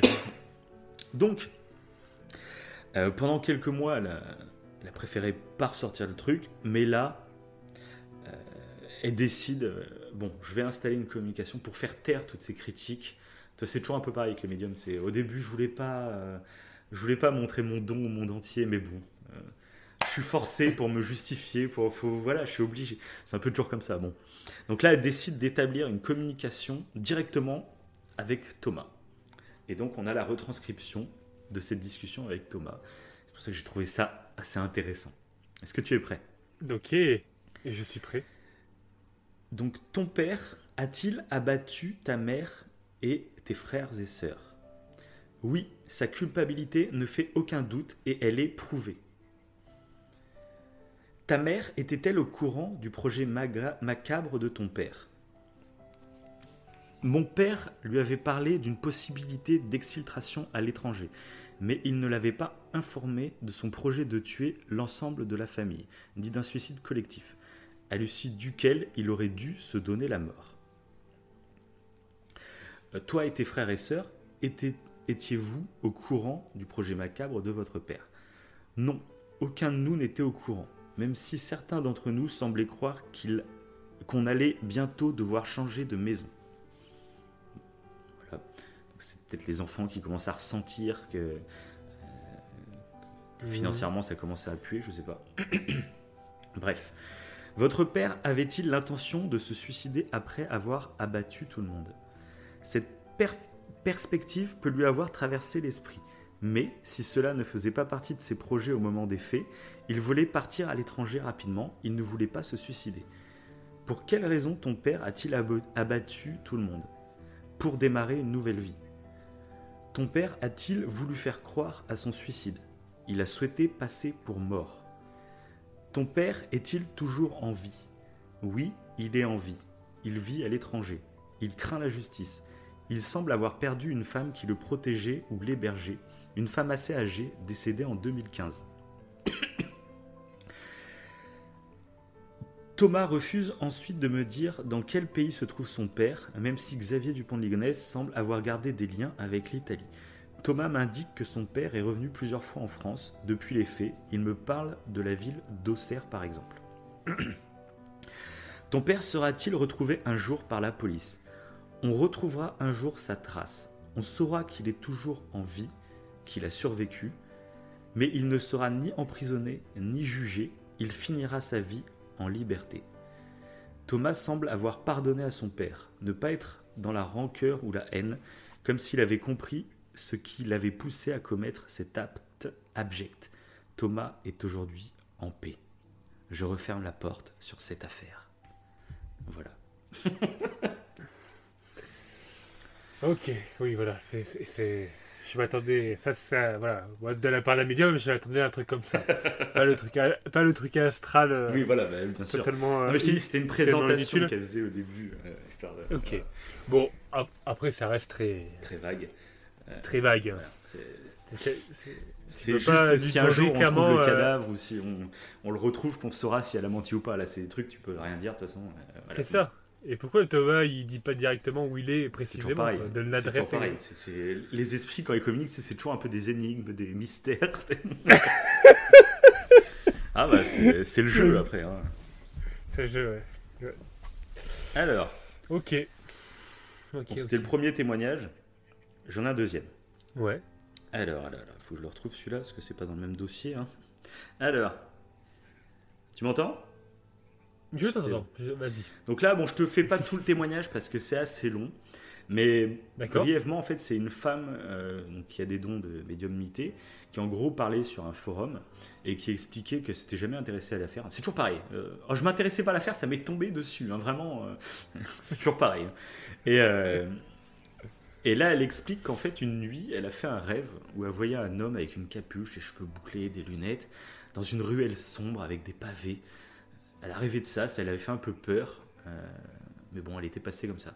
Et le jour même, le lendemain, elle est tombée sur un documentaire euh, sur Xavier Dupont de Ligonnès. Donc c'était genre un mois après euh, la tuerie. hein. Donc elle avait entendu parler de la tuerie, mais c'était pas renseigné plus. Et regardé le documentaire, et en regardant le documentaire, elle a reconnu des rues dans le documentaire de son rêve. Et de là c'est là qu'elle s'est dit, oh putain, c'était un rêve prémonitoire, ou c'était une vision que j'ai eue d'un des moments, ou je sais Ah, pas quoi, tu vois. on, a- on en parlait tout à l'heure, euh, bizarrement. C'est ça. Et du coup, elle a expliqué dans le forum que bah, elle avait fait ça, qu'elle voulait des avis ou quoi, mais qu'elle allait euh, essayer d'approfondir le sujet, qu'elle reviendrait communiquer sur le même forum une fois qu'elle aurait eu des résultats. Voilà. Donc là, j'ai sélectionné pourquoi Parce que du coup, il y a les dates, c'est sur un forum, donc il y a les dates. Donc la discussion se passe début mai, je crois que c'est le 3 mai. Donc c'est euh, c'est 15 jours, même pas, euh, après la découverte des corps. C'est très très récent. D'accord. Et elle va, elle va parler de pas mal de trucs euh, sur Nantes, des trucs qui sont assez faciles à connaître dans l'affaire, euh, assez rapidement. Mais il y a un truc qui, qui m'a un peu interpellé, et je vais te le lire. J'ai l'impression qu'il y avait deux personnes avec lui. Je pense à deux femmes. Une manipulatrice et, une autre qui essaye d'aider Xavier, mais qui est complètement soumise à la première femme. C'est cette deuxième femme qui l'a aidé à quitter cette maison pour qu'il puisse rejoindre l'étranger. À l'heure actuelle, Xavier se trouve dans un autre pays, sous une autre identité. Je crois qu'il a utilisé cet argent pour ça. Pour le pays, je ressens du soleil, plutôt latin. J'ai testé au pendule quelques pays et ce qui ressort, c'est le Portugal. Alors maintenant, je n'ai pas testé tous les pays latins. Portugal peut être aussi juste un pays de transition. Si j'ai d'autres infos, blabla, je le truc pour la suite. Et donc c'est assez perturbant ce truc des deux femmes. Parce que du coup, moi, dès que j'ai lu ça, je me suis dit, bah oui, mais elle est au courant de tout le côté un peu euh, sectaire de, de la mère et de la sœur. Parce que moi, clairement, ça fait référence à la mère et la sœur. Une mère, euh, la manipulatrice, puis la fille qui est totalement soumise à sa mère euh, dans ce groupe de prière. Ça m'a rappelé totalement ça. Et quand elle a dit ça, sauf que ça s'est passé, du coup, je te dis, 15 jours après la découverte des corps. Oui, donc euh, ça, personne n'était au courant. Personne de- n'était découvert de, ce, ces... ce- de ce groupe de Ouais, prière. c'est ça. Et j'ai regardé, même un peu après, euh, les articles ont fini par sortir dans la presse euh, presque 5 mois après la découverte des corps, sur la, la secte qui aurait autour de sa mère et tout. Donc là, tu sais, je- Le groupe de prière. Voilà, le groupe de prière, c'est ça. et c'est là qu'il y a eu des articles qui décrivaient la mère, la sœur, tout ça. Ok, ouais, là, ouais. du coup, c'est assez perturbant parce que c'est très tôt. Et puis d'ailleurs, j'ai continué à lire les, les trucs du forum. Et il y a des gens qui sont revenus au moment où ça a fuité dans la presse plusieurs mois après en disant Regardez, putain, euh, elle l'avait dit depuis le début. Enfin, ça peut être une coïncidence, mais j'ai trouvé que c'était assez intéressant. Et de là, je suis parti un peu sur une théorie en, en me rappelant que j'ai lu que du coup, euh, euh, quelque peu avant la, tuerie, les, mois qui ont précédé la tuerie, euh, Xavier Dupont de Ligonnès, comme je t'avais dit, a repris beaucoup contact avec sa mère et sa sœur. Il y avait même des grandes discussions toutes les semaines avec sa sœur. On sentait qu'il s'était re-rapproché de, la, comment dire, du groupe de prière. Tu vois, il s'était re-rapproché de ça. Et de là, tu te dis, tiens, c'est bizarre, c'est elles deux les seules qui soutiennent le fait que l'enquête marche mal, que elles ont accès au dossier dès le départ. Et elles mettent des doutes sur plein de trucs en faisant croire non, non, il est toujours vivant, comme si elles essayaient de détourner l'enquête sur un autre truc euh, pour qu'on arrête trop de. Enfin, je sais pas. Je me suis dit, tu vois, ça. Donc ça, ça part d'un truc de médium, hein, donc ça n'a aucune valeur euh, de preuve, hein, bien sûr. J'ai trouvé que du coup c'était assez perturbant le fait qu'elle en parle aussitôt. Et une fois que tu prends, pas forcément que ça soit qu'elle ait été tuée et tout, mais tu peux dire peut-être avec un rapport avec cette religion, enfin ce groupe de prière. Oui. Est-ce qu'on ne Ouais, l'a pas expliqué par ouais, rapport à ça. qu'on a vu que Xavier Dupont de Ligonnès avait fait des recherches sur le sacrifice humain, sur le suicide, sur plein de trucs. Ouais, c'est vrai qu'on en a pas en parlé d'ailleurs dans nos théories, parce que moi je savais pas ça Mm. avant et ouais, est-ce que ce, ce- ce groupe de prière n'a pas eu une influence sur, euh, sur tout ça, ouais. Ouais, ouais, ça c'est vrai par contre. Et bah, du coup, sur ses croyances, sur le fait que ça l'a un peu libéré en se disant euh, ma famille, euh, je les tue, mais on... c'est pour leur offrir le paradis, tu vois, un peu comme John List aussi finalement. Donc il y a toujours ce doute. Ouais. Après, il y avait l'histoire, tu te rappelles, avec le colis. Qu'on pense que c'est la mère de Xavier qui aurait été récupéré ce colis. Oui. Mais on n'en sait pas plus du coup. Dont on ne sait pas ce qu'il y a dedans. Donc voilà, il y a toujours des doutes. Euh, Ouais, c'est vrai que, C'est euh, les ouais. seuls qui, qui sont sûrs que Xavier est encore vivant. Et tu sais, généralement dans les affaires de disparition, euh, ceux qui sont persuadés que. Non, non, mais elle a disparu, mais elle est toujours vivante, j'en suis persuadé. Euh, J'ai reçu des lettres, tu sais, j'ai reçu des cartes postales, elle a refait sa vie, tu sais, quand il y a une femme qui disparaît. Euh, Non, mais euh, elle m'a largué, elle a disparu euh, pour refaire sa vie. Ah, mais j'ai reçu des cartes postales, euh, t'inquiète, elle va bien. Et tu te rends compte finalement que c'est le mec qui a tué sa femme depuis des années, tu sais. Et du coup, tu fais toutes ces petites coïncidences. Donc pareil, ça reste des coïncidences, donc euh, il n'y a pas d'accusation ni rien, bien sûr. Mais j'ai trouvé ça assez intéressant, donc c'est pour ça que je voulais euh, la citer, ce petit truc de médium. Ouais, c'est c'est intéressant ouais, pour partir sur notre théorie. Parce qu'après, si on parle de ce qu'elle dit, euh, ouais, tu peux, il peut y avoir un effet Barnum. euh, Ah oui, et non, là, mais de toute façon, ça, c'est vu, sûr. vu qu'elle dit, vu qu'elle dit ça, eh ben, on va essayer de trouver ce qui est. On va passer comme un avocat. On va Oui, essayer de sûr, trouver. Donc, elle dit ça. À quoi on pourrait le lier Mais c'est vrai que c'est ce, ce, ce groupe de prière. C'est ça, bah, façon, pu- c'est un côté un peu mystique, bah, ce je- groupe de prière. Tu... C'est ça. Est-ce que... Dérive sectaire, donc tu dis, ouais, c'est un peu malsain. Euh, et puis tu vois, parce que quand elle a fait une Ouais. interview, la, la sœur, euh, tu vois qu'elle est coiffée à l'ancienne. Donc tu dis vraiment, et- vraiment, ça sent un peu la- le truc sectaire, un peu à l'ancienne, un peu comme les Mormons, et des trucs comme ça, tu vois, le délire. Et du coup, bah, forcément, euh, ça. comme c'est différent de nous, bah, on s'imagine des trucs, ça crée des fantasmes dans tous les sens, et bref. Oui, et puis là, en plus, ça fait le rapport euh, avec John List Mm. il est encore plus serré du coup parce que tu te dis euh, John List a fait ça par, par des enfin en grande partie aussi par des convictions religieuses. Et euh, là tu te dis euh, ouais c'est c'est c'est spécial. Mais de toute façon on saura jamais mais... Peut-être que, peut-être que Enfin, on si, saura jamais. Peut-être qu'on saura ouais. On saura. Donc voilà, je pense qu'on a fait globalement le tour. Là, c'était quand même une très très grosse émission.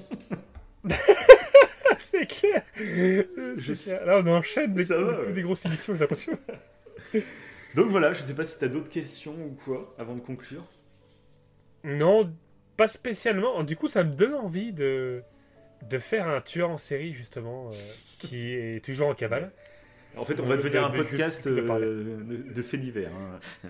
Eh ben, c'est ça. Donc, si ça plaît aux, si ça plaît aux gens. euh, On va pas, euh, là, on c'est va pas peu faire que ça, bien sûr. une Mais émission une test, fois de temps en temps. Non, voilà, de temps en temps, quoi. Voilà. Si ça plaît une fois de temps en temps, pourquoi pas? Parce qu'après, oui, il n'y en a pas 10 000. euh, Ah, moi, j'ai déjà des idées. Des J'ai sujets. déjà euh, d'autres affaires. euh, Ah qui- qui- Mais là, ça m'a donné une idée, marqué, ouais. Donc pourquoi pas, euh, voilà. Donc voilà, en tout cas, c'était un gros gros travail hein, de tout noter. Ouais. Parce que là, bon, j'espère que c'est pas trop entendu, mais j'avais j'ai six pages recto verso de notes. Euh, donc j'ai essayé d'être assez fluide, de pas lire trop mes notes. Donc je sais pas si ça s'est trop entendu ou pas. Non, c'est pas c'est créable. Donc voilà, bah, vous nous dites si ça vous a plu. Puis euh, suivant Ouais, la bah, plateforme, n'hésitez ouais. pas à mettre des pouces bleus, des, des 5 étoiles, un petit commentaire pour nous dire euh, si vous avez aimé ou pas. Ou ce qu'on aurait à corriger. Si vous aussi, Ça peut être cool. De voir ce qui. Peut-être on a été trop long sur certains trucs, j'en sais rien. Bref. Ouais, c'était pas mal, moi, je trouve. Quand tu connais pas l'affaire et tout. Et bah tant mieux. Moi, j'ai. Enfin, voilà. Moi, j'ai vécu ça comme un, comme un auditeur. ça. c'est ça. Enfin, j'ai- j'avais deux rôles, moi. C'était beaucoup plus compliqué pour moi, faut, le, faut le dire. Bref, Ah, bon allez bon. sur ce. Il Bon. n'y a pas de citation, mais je vous réserve une petite surprise pour la fin, donc restez à l'écoute. Non, mais là, là, là, ça suffit. hein. Moi, les chaînes d'information, je peux plus. Alors hier, on, on nous annonce en grande pompe, il sortait le, le, le champagne sur toutes les chaînes. On a trouvé Xavier Dupont-Ligonnès. Tous les amateurs comme moi de, de, de faits divers, on était tous, on s'appelait tous fantastique, 8 ans, c'est extraordinaire. Moi, j'ai pas dormi de la nuit, j'ai invité des voisins, on a fait une soirée spéciale du pont de Ligonnès pour dire c'est c'est incroyable. On était tous, wouh, on était. Là, je me réveille ce matin. Là, vous voyez, j'ai encore de la merde dans les yeux. Qu'est-ce que je fais? J'allume pour me faire un week-end spécial du pont. C'est pas lui.